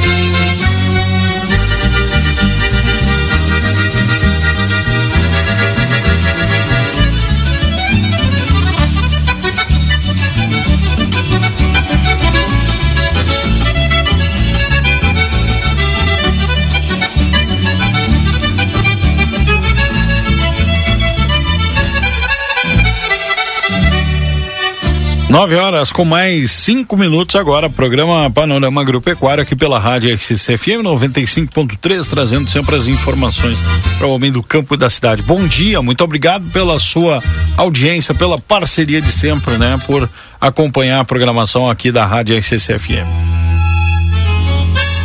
Tivemos aí o Roberto Gresselé com o quadro Ponto da Carne, também antes o informativo Cotribá com as notícias no mercado agrícola. E nós prosseguimos por aqui com a força da Cevale, despertando nas pessoas um mundo mais próspero. Máfia do Cordeiro, parceria fixa do Maneco Ávila e do Clóvis Cardoso. Compramos todas as categorias de ovinos gordos de invernar em qualquer quantidade com pagamento à vista antes do carregamento. Geradora Platéia, não risco de energia no teu evento, ligue pelo 32 42 29 39, Rastros Agroveterinária na Avenida 24 de Maio, 814, pizza na hora, melhor pizza, melhor preço, faça teu pedido e temos então aí a Cevale também aqui na força do nosso programa. Nove horas com mais seis minutos. Eu vou dar bom dia aqui para o meu amigo Cipriano César, que a partir de agora vai participar aqui do Panorama Agropecuário, mais uma vez aqui para nós uh, falarmos sobre o jantar do mel e também alguns assuntos sobre a Associação Santanense de Apicultores. Bom dia, meu amigo. Seja bem-vindo aqui na Rádio XCC. Bom dia, Matias. Muito obrigado pela oportunidade de estar aqui representando a nossa nossa atividade apícola, né? Bom dia aos ouvintes da RCC, Riverense, Santanense e um abraço especial a todos os apicultores da região. Um prazer te receber aqui, meu amigo. Antes da gente falar do jantar do mel, eu que, gostaria que tu me atualizasse como é que está a, a, nossa associação de apicultores aqui de Santana do Livramento, o trabalho que vocês vêm realizando, quantos hoje associados vocês têm? É, bom, hoje nós, a nossa associação continua ativa, né? Graças ao trabalho de alguns né, bravos aí, no caso. Tra estamos trabalhando lá no, no entreposto é, ali do, do área que era distrito industrial. Mudamos para lá, estamos, estamos ativos com extração de mel em vase. É, temos, é, estamos trabalhando através da diretoria do presidente Mário Ademar Fojarini, na busca de recursos aí junto ao município, emendas parlamentares, é, para que a gente consiga, né, atingir várias metas. É, uma delas é terminar de cobrir a fazer a cobertura do galpão que já está praticamente em dois terços. Ontem, inclusive, chegaram mais umas latas lá. O, o funcionário da, da, da secretaria lá do da agricultura, o Carlos Itagibe, foi, esteve lá ontem à tarde ainda comigo para um saldo que tinha de uma, de uma verba, né? Chegaram mais 30 latas e temos mais alguma verba aí destinada para o ano que vem para que a gente consiga uh, terminar de fazer a cobertura do galpão e automatizar o nosso sistema de extração. Né? Ainda temos algumas coisas para fazer lá, alguns equipamentos para adquirir, mudar o sistema da sala de invase e automatizar. É isso aí. Muito bom, muito bom, Cipriano. Eu já tive a gente já teve visitando ali, né? Já teve fazendo reportagem ao entreposto ali, tá muito bem, é, tá muito bem organizado, estruturado e os, os produtores conseguem fazer né, a sua produção ali, Cipriano. Como é que funciona isso? Para quem está nos ouvindo agora e quer se associar e quer invasar o, o seu produto ali com vocês. Basta se associar, procurar um dos, dos apicultores ou da diretoria, pegar uma. adquirir uma ficha, né? Uhum. Preencher uma ficha, essa ficha é, é levada à apreciação da diretoria, isso é por indicação, né? É, nós temos uma joia hoje na associação de quatrocentos reais que pode ser parcelada em três vezes e depois ele paga uma mensalidade de quarenta reais mês, né? E adquire o direito de extrair o mel dele lá, né? Dentro das normas sanitárias, né? Vigentes e, e fazer também o invase de mel é, para vender a nível de município, que nós ainda não temos o CISB, né? Nós estamos aí trabalhando para que a gente consiga num período breve, é adquirir o CISB que o mel possa sair daqui de livramento e ser vendido a nível do Brasil, né, nos comércios. Aquela, aquela frase que a gente ouve, eh, Cipriano, que o livramento é o maior produtor de mel do, do país, ela é verdadeira? Que fundo de verdade tem nisso? Como é que é essa questão? Não, não, a nível, a nível, a, nível, de país não. De país não. Rio Grande do Sul sim. Rio Grande do Sul sim. É, é Livramento é disparado o maior, o maior, produtor de mel do Rio Grande do Sul. Disparado, é, meu amigo. Em 2019, porque os dados, sabe que os dados do BGE é, é mais ou menos como risada de sul, né? Nós temos sempre atrasado, dois, três anos de atraso. Mas 2019, Livramento foi o segundo maior produtor de mel do Brasil, tá? Mas eh, em média ele está entre os três maiores do Brasil. Olha. Ah, em média. Mas do Rio Grande do Sul é o maior. Assim como o Rivera é o maior produtor de mel do Uruguai. Né? Então nós estamos aqui numa fronteira que tem muito mel para Tem muita produção. E a gente fala em quantos, mais ou menos, quantos quilos a, mais ou menos por cima, assim. Ah, eu, eu, eu como eu disse, tem, tem dados que não, que não chegam até nós, mas é. uma média, uma média, eu diria, de 250 toneladas ano aí de mel. Tu de imagina. livramento ter livramento é, produzido aqui. Até mais, já houve casos de 380 toneladas mel. É, é muito mel e E esse é um dos motivos agora que nós estamos trabalhando, inclusive eu recebi do, do secretário de Desenvolvimento, Rafael Damasceno, a informação que é, finalmente saiu a licitação né, de uma verba é, cedida pela prefeita Nataruco, é, em conjunto com o Sebrae, é, para a gente é, fazer uma consultoria agora também, os apicultores participando com alguma parte de verba também, para nós fazermos a consultoria formarmos uma cooperativa, né? A cooperativa apícola santanense, porque nós chegamos num ponto que a gente tem que dar espaço uhum. maior, no caso, né? Para buscar, né? Uh, futuramente exportar o nosso mel direto Santana para o mundo. Nós podemos ser, sim, um grande polo exportador de mel, porque nós temos qualidade, temos é, produção, né? Temos esse, esse entreposto lá que foi cedido pela prefeitura alguns anos atrás, que a gente está batalhando para é, deixar ele em condições, né? E é um baita de um espaço, são 1.200 1.200 metros de área, né? Sim. Tem, tem muito espaço para armazenar, armazenamento de mel lá.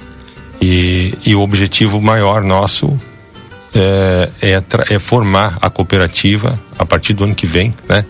E também, talvez, a partir do ano que vem, que nós já estamos participando do, do programa AgroBR, com treinamentos online aí, com, conjunto com a Confederação Nacional da Agricultura, que é um novo projeto que surgiu em 2019. É, foram nomeados alguns alguns técnicos, né, por estado. Tem parece que nove estados participando, o Rio Grande do Sul é um deles. E através da FARC, da Federação Apícola do Rio Grande do Sul, nós fomos procurados. Aliás, um trabalho excelente que faz o, Ademir Hatkin lá na, na, na FARC, para que a gente participasse desse, desse programa e visando a, a adquirir conhecimento, né, para exportar o nosso mel futuramente aqui de Santana do Livramento. Bah, muito bom, excelente. Notícia que o Cipriano vai nos atualizando aqui e a gente vai estar tá reproduzindo esse material durante uma matéria na segunda-feira com todos esses detalhes aí no jornal A Plateia, porque é muito importante, né? Saber que somos a capital do nacional da ovelha e também hoje podemos dizer que somos a capital estadual da, do mel, né? Então mais um mais um título, digamos assim, né? Mesmo que informal até falando, né? Mas a grande produção aqui de Santana do Livramento e essa produção ela vai ser é, mostrada e falada aí durante o primeiro jantar do mel nos atualiza sobre essa questão aí, Cipriano. Exatamente, né? O primeiro, o, a gente tem dois objetivos do, do jantar do mel, né? O, como é final de ano, o primeiro, um deles é a confraternização entre, entre os apicultores uhum. e a comunidade em geral. Mas o principal objetivo, né, é divulgar é, as diversas maneiras que tem, que temos de ser utilizado o mel, né?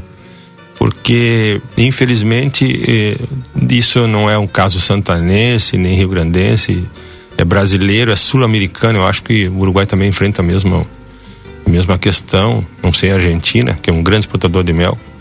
É, nosso, nosso povo usa mel para para tomar chá para doença pulmonar no inverno, ou e alguns para fazer uma caipirinha, né?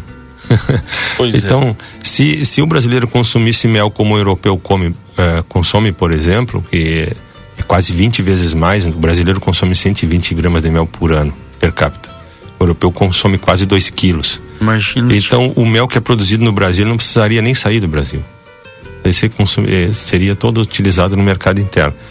Então, a gente já sonhava com, com, com esse jantar já há mais 3, 4 anos, mas por várias questões a gente não tinha feito ainda.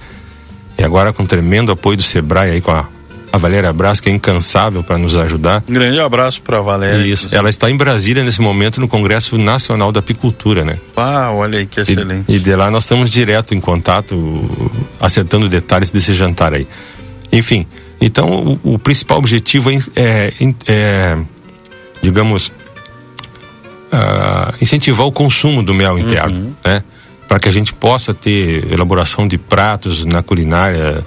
É, diversas maneiras de, de utilizar o mel, até o consumo diário, né? Porque o mel é um, é um alimento completo, o mel tem todos os aminoácidos que o nosso organismo precisa, é um alimento completo e natural, né? Não tem influência de, de, de, da mão humana no mel. Quem faz o mel é a abelha. É a abelha. Né? Então, e de uma forma extremamente higiênica, de passagem, né? Então, esse é o principal objetivo do jantar, né? A confraternização e incentivar o consumo do mel para que as pessoas conheçam, né? O trabalho também do, dos apicultores e o quanto é importante a apicultura é, no mundo, porque sem abelhas nós não temos alimentos, né? Sem dúvida. Se a abelha não poliniza, do, nós não temos alimentos. Importância do, do, trabalho da abelha, né? Não é só a produção desse é, alimento maravilhoso, saudável que é o mel, mas também nisso, né? A produção de outro alimento, dos outros alimentos. Exatamente, né? exatamente. A abelha, aquele, aquele dia lá na, na no seminário, lá na, na rural, que a abelha produz muito mais alimento do que se imagina, né? O pessoal acha que é só mel, mas ela é importante para a produção de, de, de, outros muito mais alimentos, né? É, inclusive as pastagens do gado, né? também, né? Do gado, também. dos rebanhos, né? Se ela não poliniza, muita coisa não, não brota no ano seguinte. Então, é, Cipriano, se tu me permitir, eu vou chamar para conversa aqui que está com a gente, que tem tudo a ver, né? O que, que tem a ver mel com, abelha, com, com abelha com ovelha? Mas a gente vai falar sobre isso agora, porque já está aqui com a gente o Wilson Barbosa, que é nosso parceiro também na Cabanha São Caetano que a gente vai falar aqui de produção de carne e cordeiro, inclusive cordeiro da São Caetano que vai ser lá degustado no jantar do mel. E eu vou dar um bom dia lá um, pro meu amigo que está lá em São Borges nos acompanhando. Bom dia, Wilson. Bom dia, Matias. Bom dia a todos os ouvintes da RCC aí. E agradecer a oportunidade mais uma vez estar com, com vocês aí é, para a gente falar, principalmente de ovelha aí, que é o que é que eu mais faço é, é trabalhar com, com ovinos, né? Sem dúvida, sem dúvida. A gente vai fazer essa conversa meio mesclada aqui, porque enquanto eu combinava uma pauta com o Wilson, eu conversava com o Cipriano, o Cipriano me pediu algumas direções e a gente já conseguiu botar na mesma na mesma mesa, digamos assim, o pessoal do mel e o pessoal da ovelha para trabalhar junto e, e, potencializar, né, esses produtos locais que a gente tem aqui e vão ser ofertados lá no jantar do mel que vai acontecer no próximo dia 2 agora uh, de dezembro às 20 horas no CTG Sinuelo do Caveirá e eu vou pedir pro, pro Cipriano uh, falar para nós como é que o pessoal adquire esse convite aqui, Cipriano. Bom, os convites estão à, venda com, com alguns diretores, mas aqui, área central, nós temos na, com a Maricélia, na casa dos, da Companhia dos Parafusos, aqui no Ugolino Andrade, tá? É, com no Sebrae com a Silvana, tá? Que aí é só de segunda a sexta no caso, né? E na Curva Veículos, aqui bem pertinho com o Luciano, tá? Quem, quem tiver na área central quiser adquirir o convite, é só chegar num desses três pontos aí que vai estar à disposição. Perfeito. Eu chamei o Wilson para a gente conversar sobre produção de, de, carne e cordeiro. O Wilson trabalha com na cabanha São Caetano, produzindo uh. E eu gostaria que ele contasse um pouquinho para nós primeiro uh, nos atualizar, falar um pouquinho da história dele, da produção de, de carne cordeiro de qualidade e porque esse, uh, será ofertado lá nesse jantar, né? Carne de cordeiro da raça Down aí, através dessa parceria com a São Caetano e a Associação uh, de Apicultores. Wilson, fala, conta um pouquinho para nós da tua história, da tua produção aqui hoje em Santana do Livramento. É, Matias, primeiro da, agradecer aí o Cipriano pela oportunidade de nós trabalharmos em conjunto aí a, a carne ovina com mel nesse jantar aí. É, a Cabanha São Caetano faz cinco anos que foi para aqui de São Borja aí para Santana do Livramento com o seu plantel é, de hoje temos 51 anos de seleção no Hampshire Down. Hampshire Down é uma raça muito antiga já aqui no, no Brasil, ela tem 91 anos de é, que oficialmente no, no país. E tem uma qualidade inerente dela é a, a carne de qualidade, né? Com marmoreio no cordeiro, já com a partir dos 60 dias, um cordeiro bem alimentado já apresenta a gordura entremeada na carne que dá a maciez, a, suculência e o melhor sabor.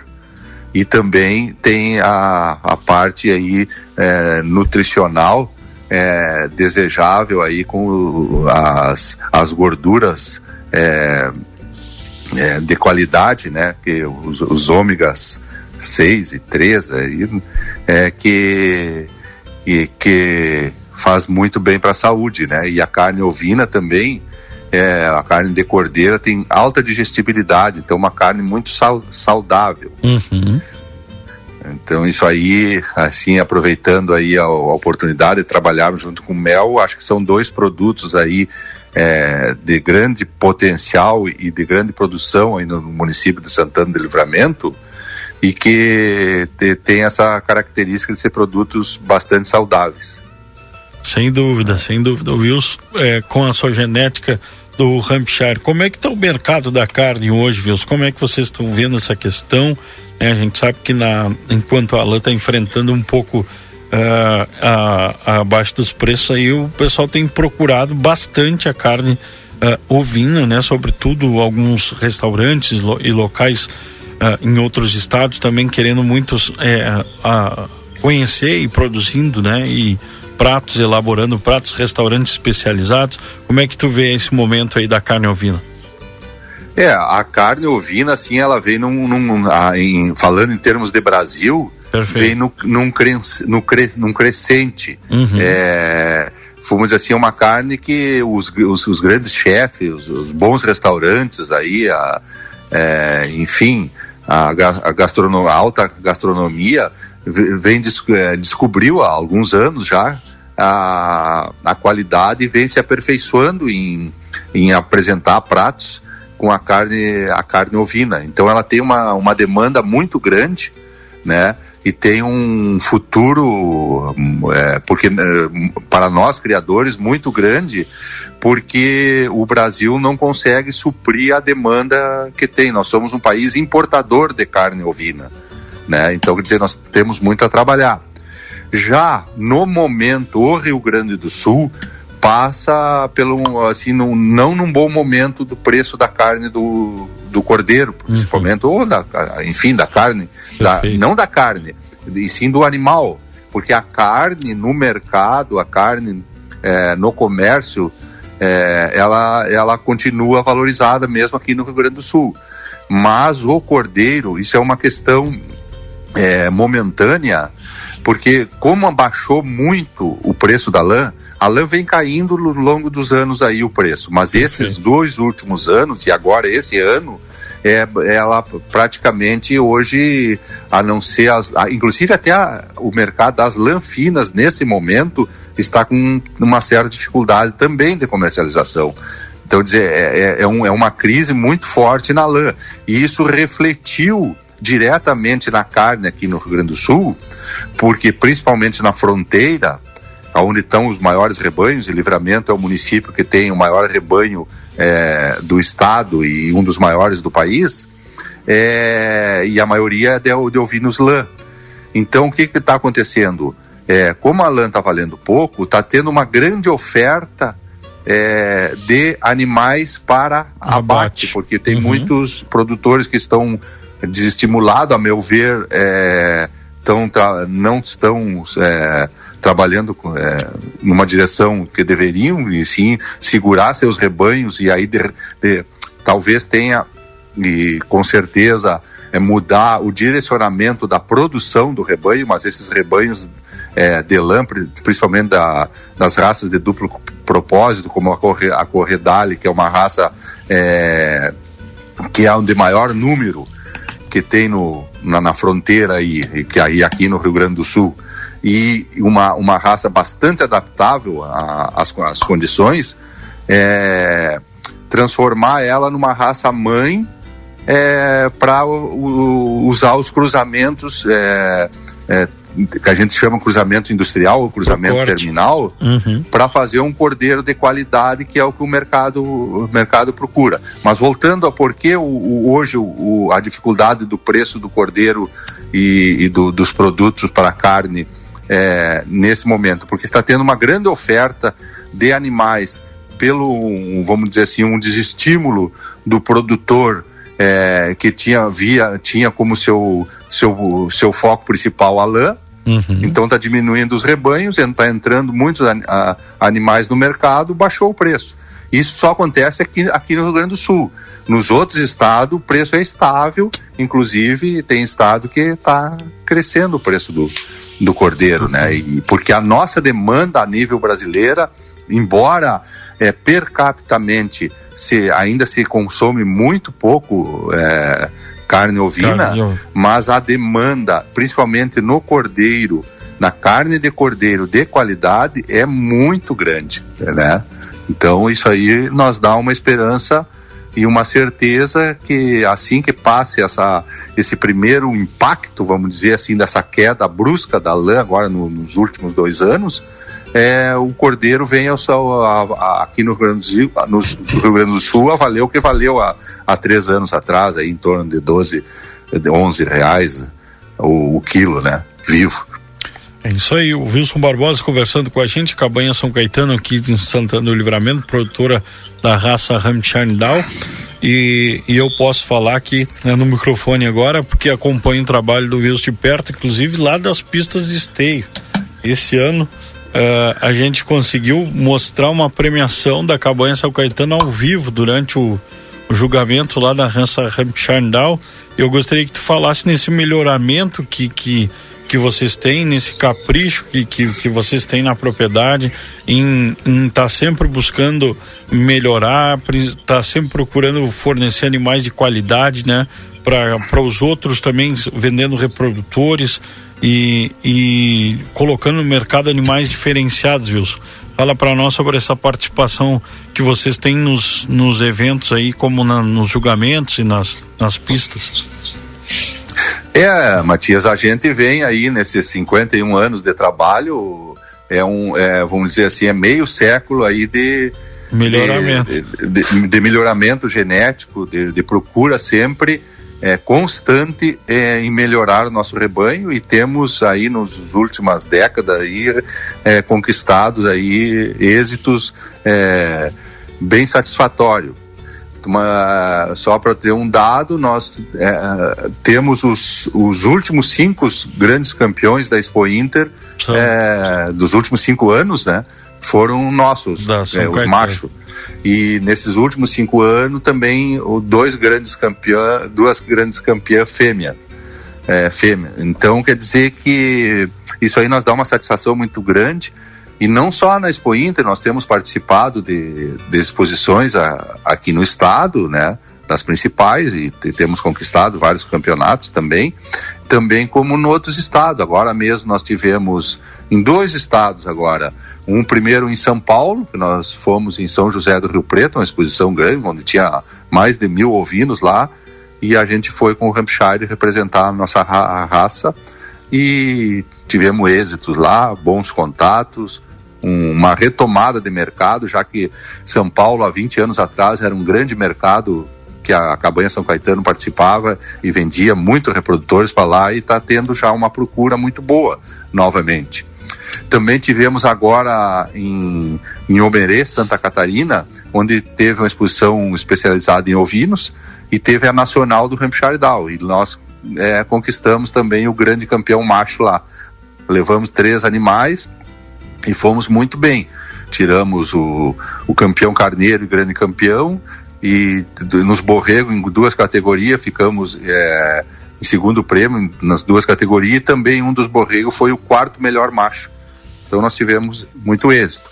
E na também a gente vende é, muitos reprodutores é, para o Rio Grande do Sul e para o Brasil inteiro né? A gente tem mais ou menos vendido aí uma média de 80 reprodutores é, por ano. Isso aí é, é, muito importante porque nos, nos coloca assim num, num, num patamar aí de vamos dizer assim, de uma, uma cabanha que hoje, para nosso orgulho, é uma referência na raça e na produção de cordeiro de qualidade, onde os nossos clientes, nossos parceiros, é, produzem os cordeiros aí que vão para o abate, né? Agora mesmo teve um concurso de carcaça da raça do, do Hampshire Down, foi lá em São Lourenço, onde tivemos é, um, um, resultado muito satisfatório. Os cordeiros aí que nós esperávamos é, fechar com o concurso, o confinamento, é, concluir em 45 dias, parece que foi 30, 33 ou 34 dias. Tivemos, é, o pessoal lá decidiu a encerrar o, o, no caso, fazer o abate, porque os cordeiros tá, já tinham chegado no ponto ideal é, para abate, tanto na terminação como no, no peso. E teve ótimos rendimentos, né?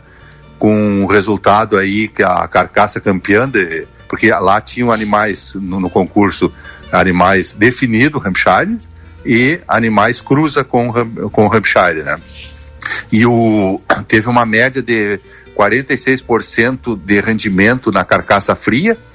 É, e o cordeiro campeão foi um Hampshire, o, a carcaça do cordeiro do campeão, é, com 51% de rendimento. Isso aí, ó, pelo preço da carcaça que foi acordado com o frigorífico, que foi o frigorífico Coqueiro lá de São Lourenço, que fez o, o abate e, e o controle do, e, o, e, a classificação e julgamento das carcaças, é, a 25 reais o preço da, da carcaça fria. Isso aí, de, com esse rendimento, deu um preço de 10,50 o quilo do cordeiro. Então, para ver como o, um cordeiro de qualidade, mesmo numa crise como, como estamos passando, é, consegue é, ter um bom preço, né? Que hoje o mercado opera aí aqui no Rio Grande do Sul, aqui na fronteira, em torno de 7,50 a 8 reais o quilo. Mas aí é onde tem um bom desempenho, e para esse lado que eu acho que nós temos que ir, é para qualificar aquele, aquele produto de, de qualidade, né? Ir para o rendimento de carcaça, assim como o bovino é, qualifica, nós também temos que ir. Por exemplo, o, o Paraná tem frigorífico, uma cooperativa lá que paga, vem pagando R$ 28,50 o, o quilo da, da, da, da carcaça a fria. Então isso aí vai te dar é, 13 reais e pouco o quilo, mais ou menos, numa média aí que, de, um, de um bom cordeiro. Então quer dizer, para ver como é, a gente pode agregar valor se agregarmos qualidade no produto e organização na cadeia. Muito bom, muito bom a participação do Wilson, que certeira. Uh, e, e, tudo isso que o Wilson está nos falando aqui, pessoal, vocês vão ter oportunidade de provar. Então, sábado que vem, lá no Jantar do Mel, é isso, Cipriano? Mais informações para nós aqui do jantar, para a gente fechar ó, a comunicação do jantar. Exatamente, né? É, te agradeço a ti que fez essa intermediação e, e a solicitude do Wilson, que prontamente, né, se colocou à disposição para ajudar no patrocínio aí com a, com a carne ovina a carne ovina que vai ser servida lá no jantar é da Cabanha São Caetano. Então, pessoal que quer ter oportunidade de provar essa carne nobre aí, né? É só adquirir o nosso convite aí, vai saborear alguma coisa com, com um, cor, um cordeiro com sabor de mel, né? Melhor que isso aí, impossível. Trabalhando é. junto aí, ó, Associação de, de Apicultores, junto com os ovinocultores, vai dar tenho Isso. certeza que vai dar muito certo aí, meu amigo. Inclusive, eu gostaria de falar aqui que esse é o primeiro jantar que nós estamos organizando. Talvez não saia tudo ao contento como a gente quer, porque foi, foi feito com bastante. É, um, um prazo curto, né? Mas a gente tem a ideia de seguir com o jantar do mel, fazer isso um, efetivar ano a ano. E eu já tenho conversas aí com o pessoal do De River, da associação de lá, para a gente transformar num jantar binacional. Muito bom. Ah, e provavelmente depois, mais adiante, né? numa festa, quem sabe numa festa binacional do, do mel, mel. Febimel. Que e, maravilha. E conversando com o Wilson, ele também já se colocou à disposição, que é uma intenção nossa, ter uma participação mais efetiva o ano que vem no Enogastronomia, de colocar pratos lá de cordeiro com mel também, quem sabe no, no Enogastronomia. Trazer algum chefe de cozinha de fora para que a gente consiga chamar os, os chefes de restaurantes daqui, para que deixe alguma herança, né, de, de pratos à base de mel na culinária santanense e riverense. Muito bom. Cipriano, te agradeço aqui pela participação. Wilson, também vou, vou te agradecer aqui pela oportunidade de estar conversando com a gente, porque na sequência vamos continuar falando de ovelha, só que daí do fundo ovinos, com o Galdino Dias, até foi uma sugestão que me deu Wilson aqui, eu te agradeço no ar aqui, Wilson, por essa parceria, agradeço ao, Cipriano também, coloco sempre à disposição aqui os microfones da Rádio RCC. É, muito obrigado aí, Matias, aí, pela. E ao Cipriano também, né? Essa nossa parceria aí, é, com certeza aí é o, é o, é, o, início aí de um trabalho longo aí para nós é, seguirmos fazendo com a com a, a carne do cordeiro e o, e o mel aí, né? E uma coisa, Matias, aproveitar a oportunidade, né? Que o ano que vem é, já está marcado a data do nosso, nosso leilão da cabanha. E vai ser a 16 de novembro de 2024. Já, já aqui agora, nesse momento, divulgando é, com, com exclusividade aí da, da, na RCC aí, tá, a primeira já... divulgação pública. Olha aí, já é. anota na, na agenda é. então. Na, na agenda, é. Pra... Cipriano. Matias, me permitiu, queria quero uh, agradecer aqui os nossos apoiadores do jantar, ah, se é possível. Perfeito, ah, vamos lá. Nós temos o apoio à organização da ASA, né, da Associação de Santanenses Apicultores, o apoio institucional do SEBRAE, Viride Azeite de Olivas e Azeitonas, Restaurante Texacos, Restaurante do Parque, Lojas Nelson, Caban São Caetano, do, do, do, nosso amigo Wilson aí, Bovinos Casa de Carnes, Super Recofran, Companhia dos Parafusos, Serraria do Gil, Chimas da Lu e Curva V. Ah, obrigado aos patrocinadores. E estão todos convidados, a comunidade geral, a comparecer ao nosso grande jantar no CTG Sineu do Caverá, patrão Fabiano Gonçalves. Muito obrigado, então, a todos os colaboradores. Baita abraço, Cipriano, participando com a gente. Wilson, muito obrigado mais uma vez, viu? Então, já anotado aqui, o ano que vem, 16 de novembro. Isso um aí. abraço, 16 meu amigo. de novembro já. E outra, aí vou... vamos... pode, pode ah, ah. falar, fica à vontade. Ah, esse aí é um remate para comemorarmos os 65 anos da criação da Cabanha São Caetano, que foi fundada pelo meu pai em 1959. Que bom, tch. Então é, é isso aí.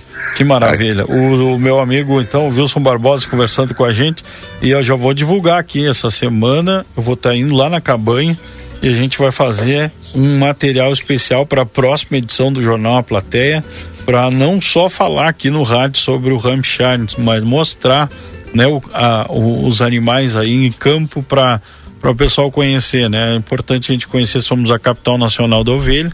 A gente tem que conhecer os produtores e conhecer as raças que são criadas aqui no nosso na nossa fronteira. Wilson, obrigado, viu? Um baita abraço para ti. Obrigado, um abraço aí para ti, para todos os teus ouvintes aí. Eu acho que agora nós vamos escutar aí o nosso amigo, colega Galdino aí, que vai, vai elucidar bem a questão do fundo ovino. Vai ser importante para os ovinocultores aí entender e até os consumidores também aí a, a questão aí do, do fundo ovinos aí da, Perfeito. Um abraço, meu amigo, um bom dia e vamos dando sequência aqui no programa. Esse é o Wilson Barbosa, Cabanha São Caetano. Nós vamos ao intervalo comercial, já retornamos. A Rádio RCC FM está apresentando o programa Panorama Agropecuário. 9 horas e 39 minutos. Fazer uma criança sorrir é a melhor das sensações. E você pode tornar isso real. O Grupo A Plateia convida você para participar da 11 edição da campanha Natal da Gurizada. O Papai Noel vai alegrar a garotada em mais um Natal com a ajuda da comunidade. Colabore doando brinquedos novos e usados. A arrecadação será até o dia 22 de dezembro na sede do jornal A Plateia. Neste Natal, Doe brinquedos e ganhe sorrisos. Patrocínio Veterinária Clinicão. O atendimento certo para o seu animalzinho de estimação. Riva Dávia Correia, número 1093. WhatsApp 99933 8682. Janete Badra Imóveis. Venda e aluguel de imóveis com exclusividade. Na Rua Uruguai, número 1779. Telefone 3241 4534. Mateus Cortinas. A razão de nosso trabalho é fazer com que o seu sorriso sorriso reflita em nossa conquista. Rua Ugolino Andrade, 601, WhatsApp 55 3244 1208.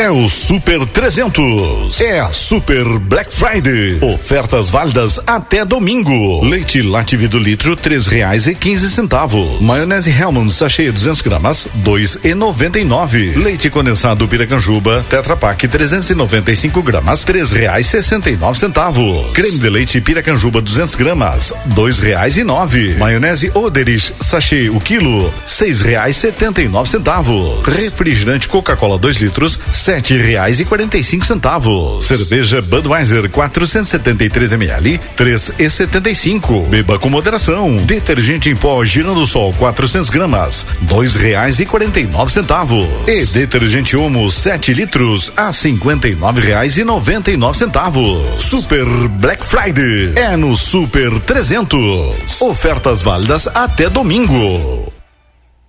Não leve a mal, meu parceiro. Sou da máfia do Cordeiro. Máfia do Cordeiro. Parceria fixa de Maneco Ávila e Clóvis Cardoso. Compramos todas as categorias de ovinos gordos de invernar em qualquer quantidade com pagamento à vista antes do carregamento. Com a graça do Pai Maior estaremos juntos, produtor. Com transparência e honestidade. Maneco e Cardoso sempre valorizando o produtor. Antes de bater o martelo, ligue via celular ou WhatsApp 55 996 33 80 3120. Maneco Ávila Negócios Rurais. O melhor preço em Cordeiros da Fronteira Gaúcha. Vem pro Clube Redivio, tem oferta de montão. Mas que baita descontão! Sábado e domingo, 25 e 26 de novembro. Shampoo Darling 350 ml em oferta 7,79. No clube 6,99. Limite de 4 unidades por cliente. Óleo de soja Coamo 900 ml em oferta 5,49. No clube 4,99. Limite de 3 unidades por cliente. Refrigerante Pepsi 3 litros 7,99. Sorvete Rede Vivo 1 um litro e meio 13,99. Natal com descontão é no Clube Rede Vivo, che. A Recofran é delícia.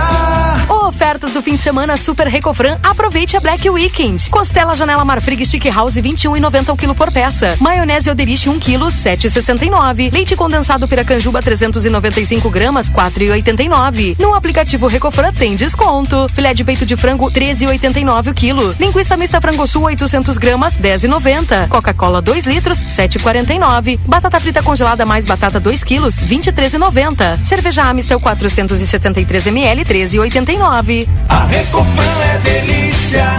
A Cotribá acredita na força da cooperação e, para isso, busca trabalhar pelo bem coletivo, impulsionando a economia e a qualidade de vida dos produtores. Tudo isso através da confiança, amizade e credibilidade para produzir mais. Está presente nos segmentos agrícola, animal e varejo, de forma cooperativa e diversificada, com mais tecnologia, gerando qualidade e rentabilidade. Tudo isso a fim de atender às diversas necessidades de uma propriedade rural. Cotribá, um marco para a história. Alicerce para o crescimento. Big Supermercado, 54 anos ao seu lado.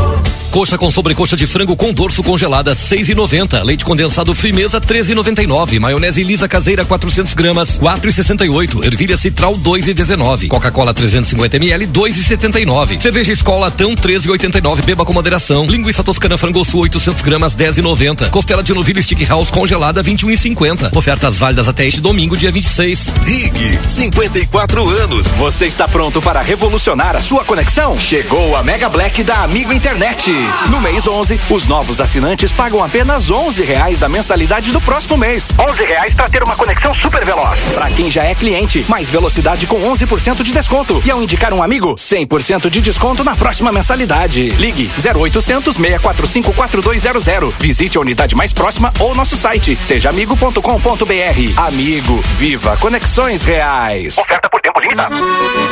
Voltamos a apresentar Panorama Agropecuário. Produção e apresentação Matias Moura.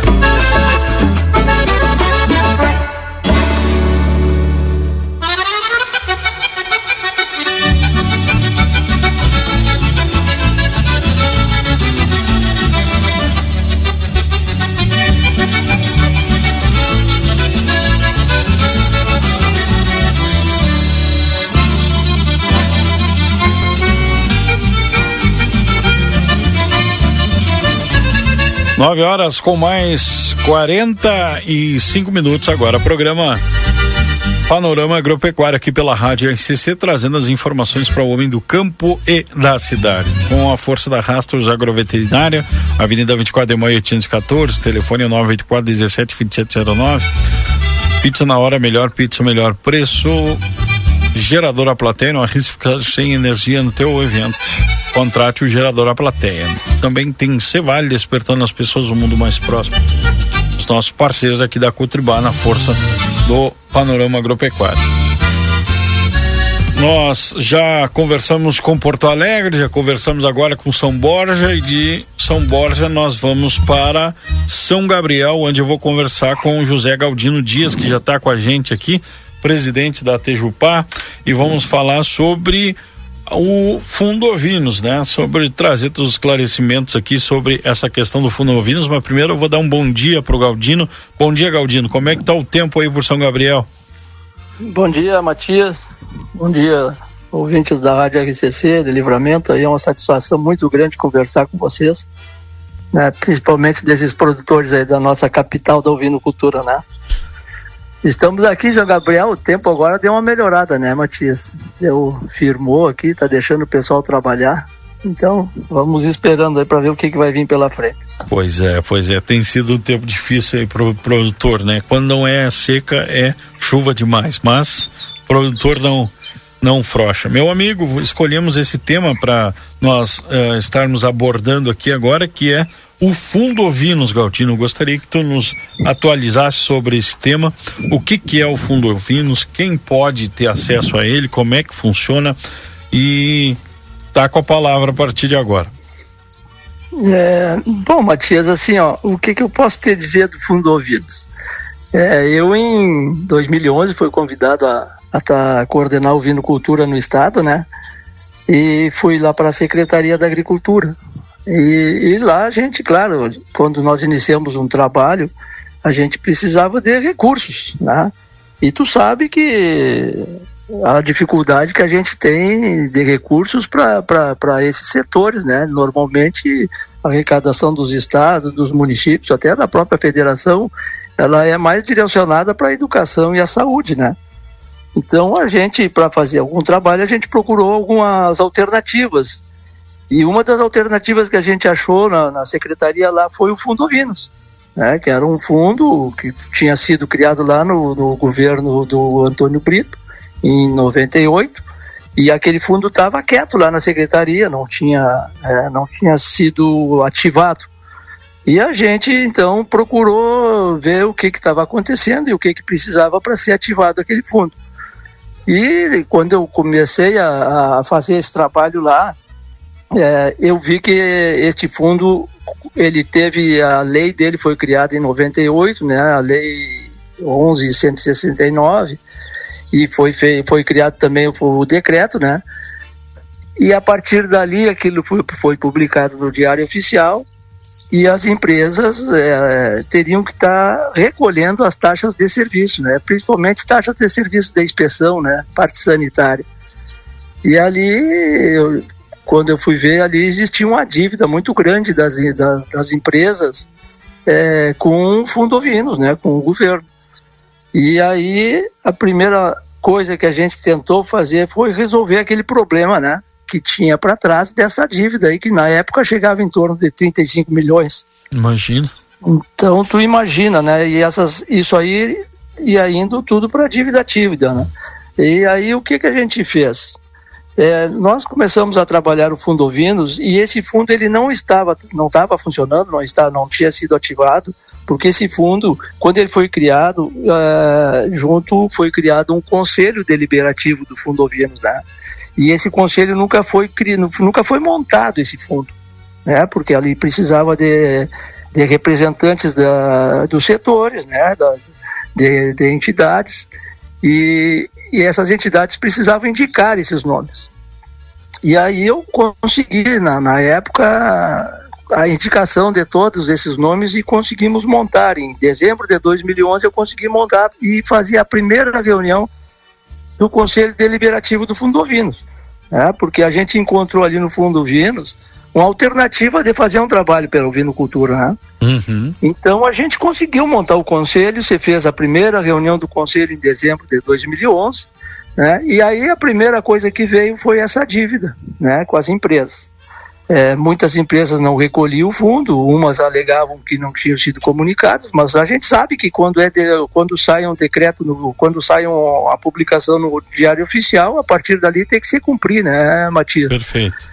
Uhum. E isso não foi cumprido. Então, o que, que a gente fez? A gente fez um trabalho lá e tentou buscar, junto com o governo do Estado, uh, o perdão dessa dívida. Né? Então nós encaminhamos um projeto de lei na época eh, para a Assembleia pedindo a remissão dessa dívida até por desinformação e outras coisas. Fizemos uma justificativa ali e a Assembleia aprovou.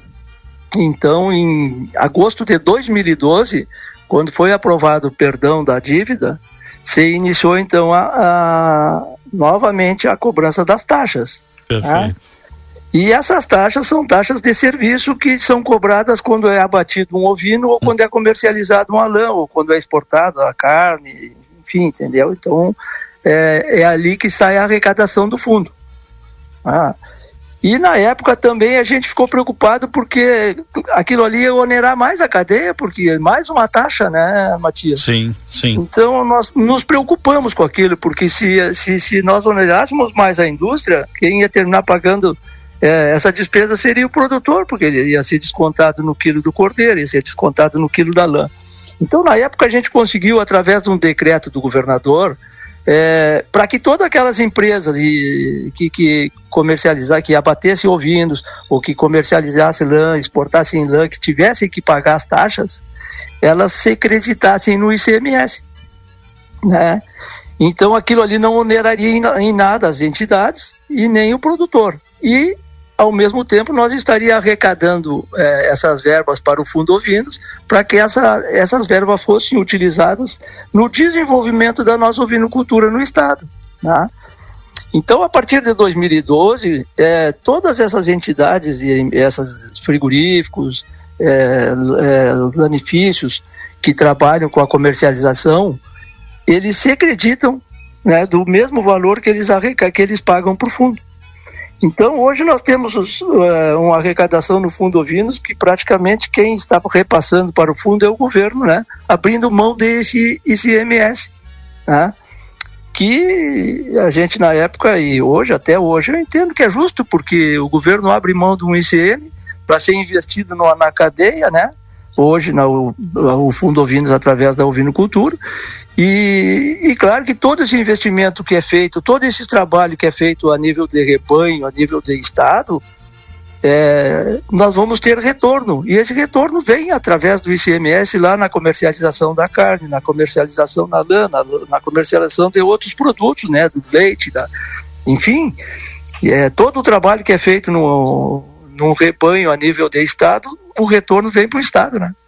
Então foi feito isso aí e a partir dali você começou então a, a trabalhar com o Fundo Ovinos é, através de projetos, né, através de, de, de, de, ações buscando uma melhora, no, no, um aumento no rebanho. E tu deve ter lembrado na época nós tínhamos lá foi lançado o programa Mais Ovinos no Campo. Sim. E também esse programa, por exemplo, para ele funcionar, ele precisava do Fundo Ovinos porque existia um subsídio ali. Nós tínhamos, por exemplo, o governo do estado, ele, ele pegava um, um dinheiro no, no Banco do Rio Grande a um juro e emprestava um juro mais barato para o produtor. Então, isso aí só poderia ser feito através do Fundo Ovinos. Né? Então, foi utilizado é, todos esses recursos do fundo é, para esse trabalho na época, né, Matias? Perfeito. E hoje, então... e hoje, Galdino, eu te pergunto, é, quem pode acessar esse fundo? Como é que funciona? Por exemplo, tem uma entidade de classe, uma associação de criadores, e nós queremos fazer uma, uma um trabalho na nossa associação, um, uma exposição, algo do tipo eu posso elaborar um projeto e encaminhar para o fundo? Como funciona essa questão? É, isso aí é assim, Matias. Ó, lá atrás, quando a gente ativou o fundo, né, e era, era pela lei, né, a gente trabalhava pela lei do fundo, é, teria que ser feito projetos, né, uhum. encaminhados para o Fundo Ovinos. Ah, isso aí era é, encaminhado, o Fundo Ovinos tem um secretário executivo que recebe esses projetos, analisa, e passa para o Conselho Deliberativo do Fundo para ver se vai ser aprovado ou não. Tá? Uhum. A partir daí, se é aprovado, ele vai para a CAGE, é analisado, vai para a Fazenda para ser liberado o valor, todo. Tá? Então, esse era o trâmite que a gente tinha. Eu tinha, como eu era é, coordenador da Câmara Setorial é, na época, e a gente sabe que a Câmara Setorial é uma, entidade, é uma, é uma entidade representativa do setor, né? Hum, sim. Ali estão todas as principais entidades da ovinocultura, né? na Câmara Setorial. Então, era praxe, da, da, eu, quando estava no fundo lá, é, de, de, de, receber os projetos e passar na Câmara. Né? Então, eu mostrava os projetos, apresentava os projetos que eu recebia na Câmara. Se a Câmara validasse aquele projeto, é porque era um projeto que né, era aceito pelo setor. Então eu encaminhava para o fundo já com parecer da Câmara Setorial, então provavelmente seria né, aprovado. E todos os projetos que a gente passou na época ali, durante aqueles quatro anos que eu estive coordenando a vinicultura, é, todos foram aprovados, né? E todos foram desenvolvidos, né? Nós tivemos vários projetos lá na época, né? E agora, o ano passado, Matias, teve uma... houve uma, uma alteração na lei, tá? E ela foi aquela lei que eu te falei, a 1169, que era a lei da, da, da, criação do fundo ovinos, ela foi atualizada pela lei 15823, em abril do ano passado. Né? E ela, então houve algumas alterações. Né? E uma das alterações dessa lei foi permitir né, que algumas entidades se habilitassem a fazer a gestão do, dos valores é, do fundo. Tá? Então, agora há pouco teve um edital né, e, e, e a Arco se habilitou para fazer esse trabalho. Então hoje nós temos a Arco ali habilitada, a Arco tem um projeto que eu está encaminhado, eu não estou muito por dentro desse projeto aí, uhum. mas pela alteração é, acontece isso, tá? E, claro que assim, por exemplo, qualquer entidade, eu acredito ainda, porque eu não estou bem inteirado dessa parte aí, tu possa encaminhar para o Fundo Ovinos, porque ainda existe recurso no fundo, né? tu possa encaminhar é, um através de alguma entidade um projeto para ser analisado e ser encaminhado para o conselho para tentar ver se tu consegue essa verba para desenvolver o evento que tu quer fazer, né? Pois é, porque tem várias aqui somos a capital nacional da ovelha, né? Então tem tem várias iniciativas de repente que podem ser feitas acessando esses recursos que estão lá, né, Galdino? Então, por isso a importância da gente estar falando desse tema, não só aqui em Livramento, mas também na região. Sabemos que a audiência é bastante grande aí e daqui a pouco tem alguma associação de raça, algum sindicato rural, enfim, uma entidade representativa que quer fazer algo direcionado ao vinicultura e tem esse recurso que está lá e pode ser acessado através de desses projetos, né? Então para o desenvolvimento e a importância na tua ótica, Galdino, a importância desse fundo para o vinicultura e sobretudo para nossa região aqui da campanha e Fronteira Oeste? Olha, Matias, assim, ó, eu vejo o Fundo Ovinos como uma grande alternativa para se fazer um trabalho de desenvolvimento dentro da ovinocultura no estado do Rio Grande do Sul. Né? Porque, como eu te disse, assim, a dificuldade cada vez mais né, a gente vem enfrentando de recursos para ser investido no setor, porque a preferência, como eu te disse, é, vai para a educação, vai para a saúde, vai para uhum. outras secretarias e, e, e, dificilmente tu consegue dinheiro na Secretaria da Agricultura para investir na ovinocultura, né? E através do Fundo Ovinos a gente tem esses recursos. Isso aí, quando eu, quando eu tive na secretaria, eu fui convidado para fazer a apresentação do Fundo Ovinos e do nosso programa, aquele Mais Ovinos do Campo, na, lá na Câmara Setorial em Brasília. E quando eu apresentei o Fundo Ovinos lá, foi impressionante, assim, ó, o que o pessoal me procurava dos outros estados para saber se eles poderiam fazer lá, como que eles poderiam fazer para ter o fundo. Por quê? Porque era a alternativa que todo mundo estava enxergando para investir na ovinocultura, entendeu? E nós fizemos um trabalho na época que eu me lembro que a gente iniciou é, em 2011 o Estado tinha 3 milhões e 700 e em 2014, quando eu saí, o Estado já estava com 4 milhões e 200, dados fornecidos pela Secretaria. Tá? Então foi feito um trabalho de quatro anos baseado né, no fundo ovinos e você teve resultado, né, Matias? Então, assim, ó, eu vejo assim o Fundo Ovinos como uma grande alternativa para a gente fazer qualquer trabalho. E o que eu vejo, assim, ó, que eu tenho notado é que durante esses quase 10 anos que eu saí lá da secretaria, né, é, eu não, não, não tenho visto projetos, uhum. né, sendo encaminhados no fundo, com exceção desse que agora a Arco encaminhou, que é um projeto que vem buscar pesquisa, né, é um projeto grande que a Arco tem que vai desenvolver com recursos do Fundo Ovinos. Mas como eu te disse, eu acredito que ainda existe a possibilidade de outras entidades é, buscarem esses recursos né, através do fundo. Claro que isso aí tem que ser feito com projeto, né? Projetos bem fundamentados, né? Bem justificados, porque ali no fundo, eu, no fundo ouvindo, eu acho que está a alternativa para a gente conseguir os recursos. Né? Essa essa tua fala é importantíssima, né? Porque é, daqui a pouco a gente sabe que o produtor ele está um pouco desestimulado, né? Por conta dos, dos problemas aí que vem enfrentando é, tanto na produção de lã quanto na produção de carne. Agora a gente entrevistou o Wilson Barbosa da Cabanha São Caetano agora antes de tu participar com a gente aqui e o Wilson falava, né, que há uma procura, uma demanda muito grande aí por carne de qualidade de cordeiro. Cada vez mais o pessoal está querendo procurar e não no, nós não temos demanda suficiente de produção, né? Se, se, se fosse produzir, então tem tem tem uh, espaço para crescer, né, Galdino? A ovinocultura tem espaço para, uh, principalmente hoje, a de, se, a, se a lã não está tão boa, de repente a, a estratégia é a, a, as raças de corte aí, mas tem espaço, na tua opinião, tem espaço para claro. investir, desenvolver esse produto que é nosso, né, tia? É um produto claro. que, que né, somos vocacionados para isso, temos campo preparado para isso, lugares, né?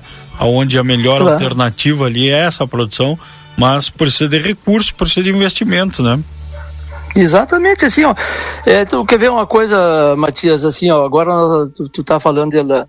É, o primeiro, a primeira ação do Fundo Ovinos, né, é, foi comprar um aparelho, né, chamado Ofda que está lá na Arco, né? Por quê? Porque o secretário da época me questionava, nós não vamos fazer nada para a lã. Eu digo, secretário, para nós fazermos alguma coisa para a lã, a gente tem que saber o que, que o nosso rebanho produz. E nós precisamos de um aparelho para medir a lã, que a gente sabe, né, que a lã é medida, a micronagem de cada, cada raça tem a sua micronagem. Então se investir num aparelho que na época lá custou 100 mil dólares, hoje é 500 mil. Imagina. Então, assim, ó, isso aí se fez com recursos do fundo. Por isso que eu te digo, tu acha que nós conseguiríamos hoje 500 mil reais para comprar um aparelho para medir lã, se não fosse através de um fundo desses? Acho difícil, né? Sim. Então, assim, ó, você conseguiu, você fez alguns projetos, a gente fez um trabalho de medição dos rebanhos, porque a gente precisava saber a média da micronagem de cada rebanho para a gente iniciar um trabalho, né? Então, você, você disponibilizou recursos na época para arco, a Arco fez a medição da, dos rebanhos corredale, fez a medição dos rebanhos ideal, você disponibilizou é, verba para a raça merino australiano, né, que é uma raça que tem uma lã valorizada, super valorizada, né? Nós é que não conseguimos desenvolver algum trabalho ainda em cima da raça merino, porque nós temos um, um país vizinho aqui que tem um excelente um, um trabalho em cima do merino, né? E a gente, na época, também, eh, a nossa intenção era seguir mais ou menos o, o trabalho que eles fazem aí no Uruguai. Então, você comprou esse aparelho, você fez todo esse levantamento. Na época, eu me lembro que nós compramos, é, através do fundo, Matias, é, 35 máquinas de esquilo, tá? Pra, essas máquinas foram repassadas para a Arco, para ser, serem feitos trabalhos nas secretarias da agricultura de 35 municípios né, os maiores produtores de ovinos receberiam a máquina. Então foi feito todo um trabalho para a gente estimular e dar curso da esquila Taligai, e hoje a, a Arco está desenvolvendo um projeto de certificação de lã. Uhum. Então tudo isso aí é fundamental para esses projetos, né? E a, agora, talvez com esse recurso do Fundo Ovinos, esse projeto de certificação ande, né? Mais até desenvolva mais, porque é, tudo a gente precisa de recursos, né, Matias? E como tu dizia, né? Então, na parte da lã se buscou. Infelizmente, a gente está passando por uma crise né, que está se estendendo em função do tipo da crise, porque nós pegamos dois anos de Covid e pegamos guerra, então se estendeu. É, porque crise de lã a gente sempre teve. Passava um ano ruim, depois no outro já melhorava, mas agora está se estendendo. Eu acho que o produtor ele tem que, ele tem que ter é, calma, porque a crise vai passar, né, Matias? Sim. E a lã vai voltar a valorizar. Talvez na raça corredale não tanto, mas né, nas raças finas é, a valorização a gente sabe que tem um consumo muito grande de lã fina no mundo. Então essas coisas vão acontecendo. E a carne, ela tem o seu nicho, né? Ela tem uma demanda muito grande. O consumo de carne ovina é muito grande no Brasil. Falta matéria-prima. E uma das coisas que a gente questiona muito aqui no Rio Grande do Sul, porque uh, os nossos dados aí nos dão aí em torno de 3 milhões de ovinos, né, Matias? Sim.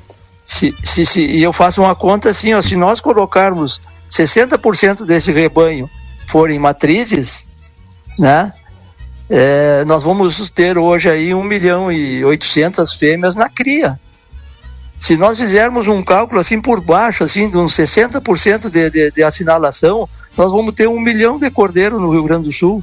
Os nossos abates oficiais não ultrapassam 100 mil, 100 é, é, ao redor. Então existe assim, ó. É, onde estão esse um Onde milhão estão? de cordeiros? Pois é. né? É, se o nosso abate é, oficial ele está em 100 mil, né? existem 900 mil cordeiros que são consumidos na informalidade. Uhum. Então é esse é trabalho, esse é o grande trabalho que nós temos que fazer aqui. Porque assim, ó, é, quando eu estive lá na secretaria, eu criei é, um selo, porque a gente precisava identificar o nosso cordeiro, porque o Centro-Oeste comia muito cordeiro, consumia muito cordeiro, achando que era do Uruguai. E vai, vai do Uruguai, né? Eles importam muito do Uruguai. É, mas ia muito cordeiro nosso daqui. Gaúcho. Só que chegava lá, o nosso cordeiro gaúcho chegava lá e eles achavam que era do Uruguai. E aí nós criamos lá na secretaria um selo, que eu identifiquei como selo do cordeiro gaúcho, que era um selo de origem, não era um selo de qualidade, entendeu? Uhum. Que era que era para mostrar que o nosso cordeiro era que o cordeiro que eles estavam comendo lá era daqui do Rio Grande do Sul e que era um cordeiro tão bom quanto o do Uruguai. Entendeu, Matias? Porque assim, ó, nós temos essa matéria-prima aqui, está faltando esse trabalho. Né? Nós hoje nós poderíamos estar batendo aí 500, 600 mil cordeiros oficial, né? Com a inspeção oficial e não conseguimos, por quê? Porque existe ainda um, uma informalidade que a gente não consegue combater. Talvez esse fundo ouvindo seja uma alternativa também para ir se combatendo isso. Né? Agora nós tava, tu estava falando no Barbosa, né? No Wilson? Sim. Bom, agora a gente estava vendo os resultados do, é, daquele concurso de, de, de cordeiro De que o. Rothschild fez. Uhum. Olha a excelência daqueles cordeiros, né? A, a, a qualidade daquela carne, daqueles cordeiros que estavam sendo abatidos no programa. Então aquilo ali é uma coisa que não tem valor, né? Aquilo ali é, é um trabalho que tem que ser divulgado, difundido e ampliado, né? E eu acho que a gente tem que usar esses recursos do fundo para esses trabalhos. Né? Perfeito. José Galdino Dias conversando com a gente hoje, de São Gabriel, ah, da cooperativa Tejupá. Meu amigo, muito obrigado pela tua disponibilidade de estar conversando com a gente, esclarecendo alguns assuntos em relação aí ao Fundo Ovinos. Quero te convidar para voltar aqui no programa para a gente falar um pouco da cooperativa, falar do mercado da lã numa próxima oportunidade. Ah, eu que agradeço, Matias Baff, eu agradeço mesmo o convite de vocês aí pra gente conversar e, como tu tá dizendo, eu tô lá de presidente da cooperativa Adelante Tejupá, a gente fica sempre à disposição de vocês, né? A gente sabe que a dificuldade da lã é grande, né? E até eu, eu, eu, eu sempre digo, digo o seguinte, Matias, assim, ó, eu não me preocupo muito ó, com, a, com a crise da lã, a minha, eu acho que a minha preocupação maior na crise da lã é com a raça corredale, né? Porque é como tu estava dizendo, nós temos várias raças aí que produzem carne e que a lã é, não, não, não é uma lã grossa, é uma lã que, que, que não tem um destino para vestimento, então é, os criadores se preocupam com a carne. Nós temos duas raças de lã fina, que é o Mirino e o Ideal, que isso aí tem um mercado, né? Agora tá em função da crise os preços estão mais baixos, mas tem um mercado, né?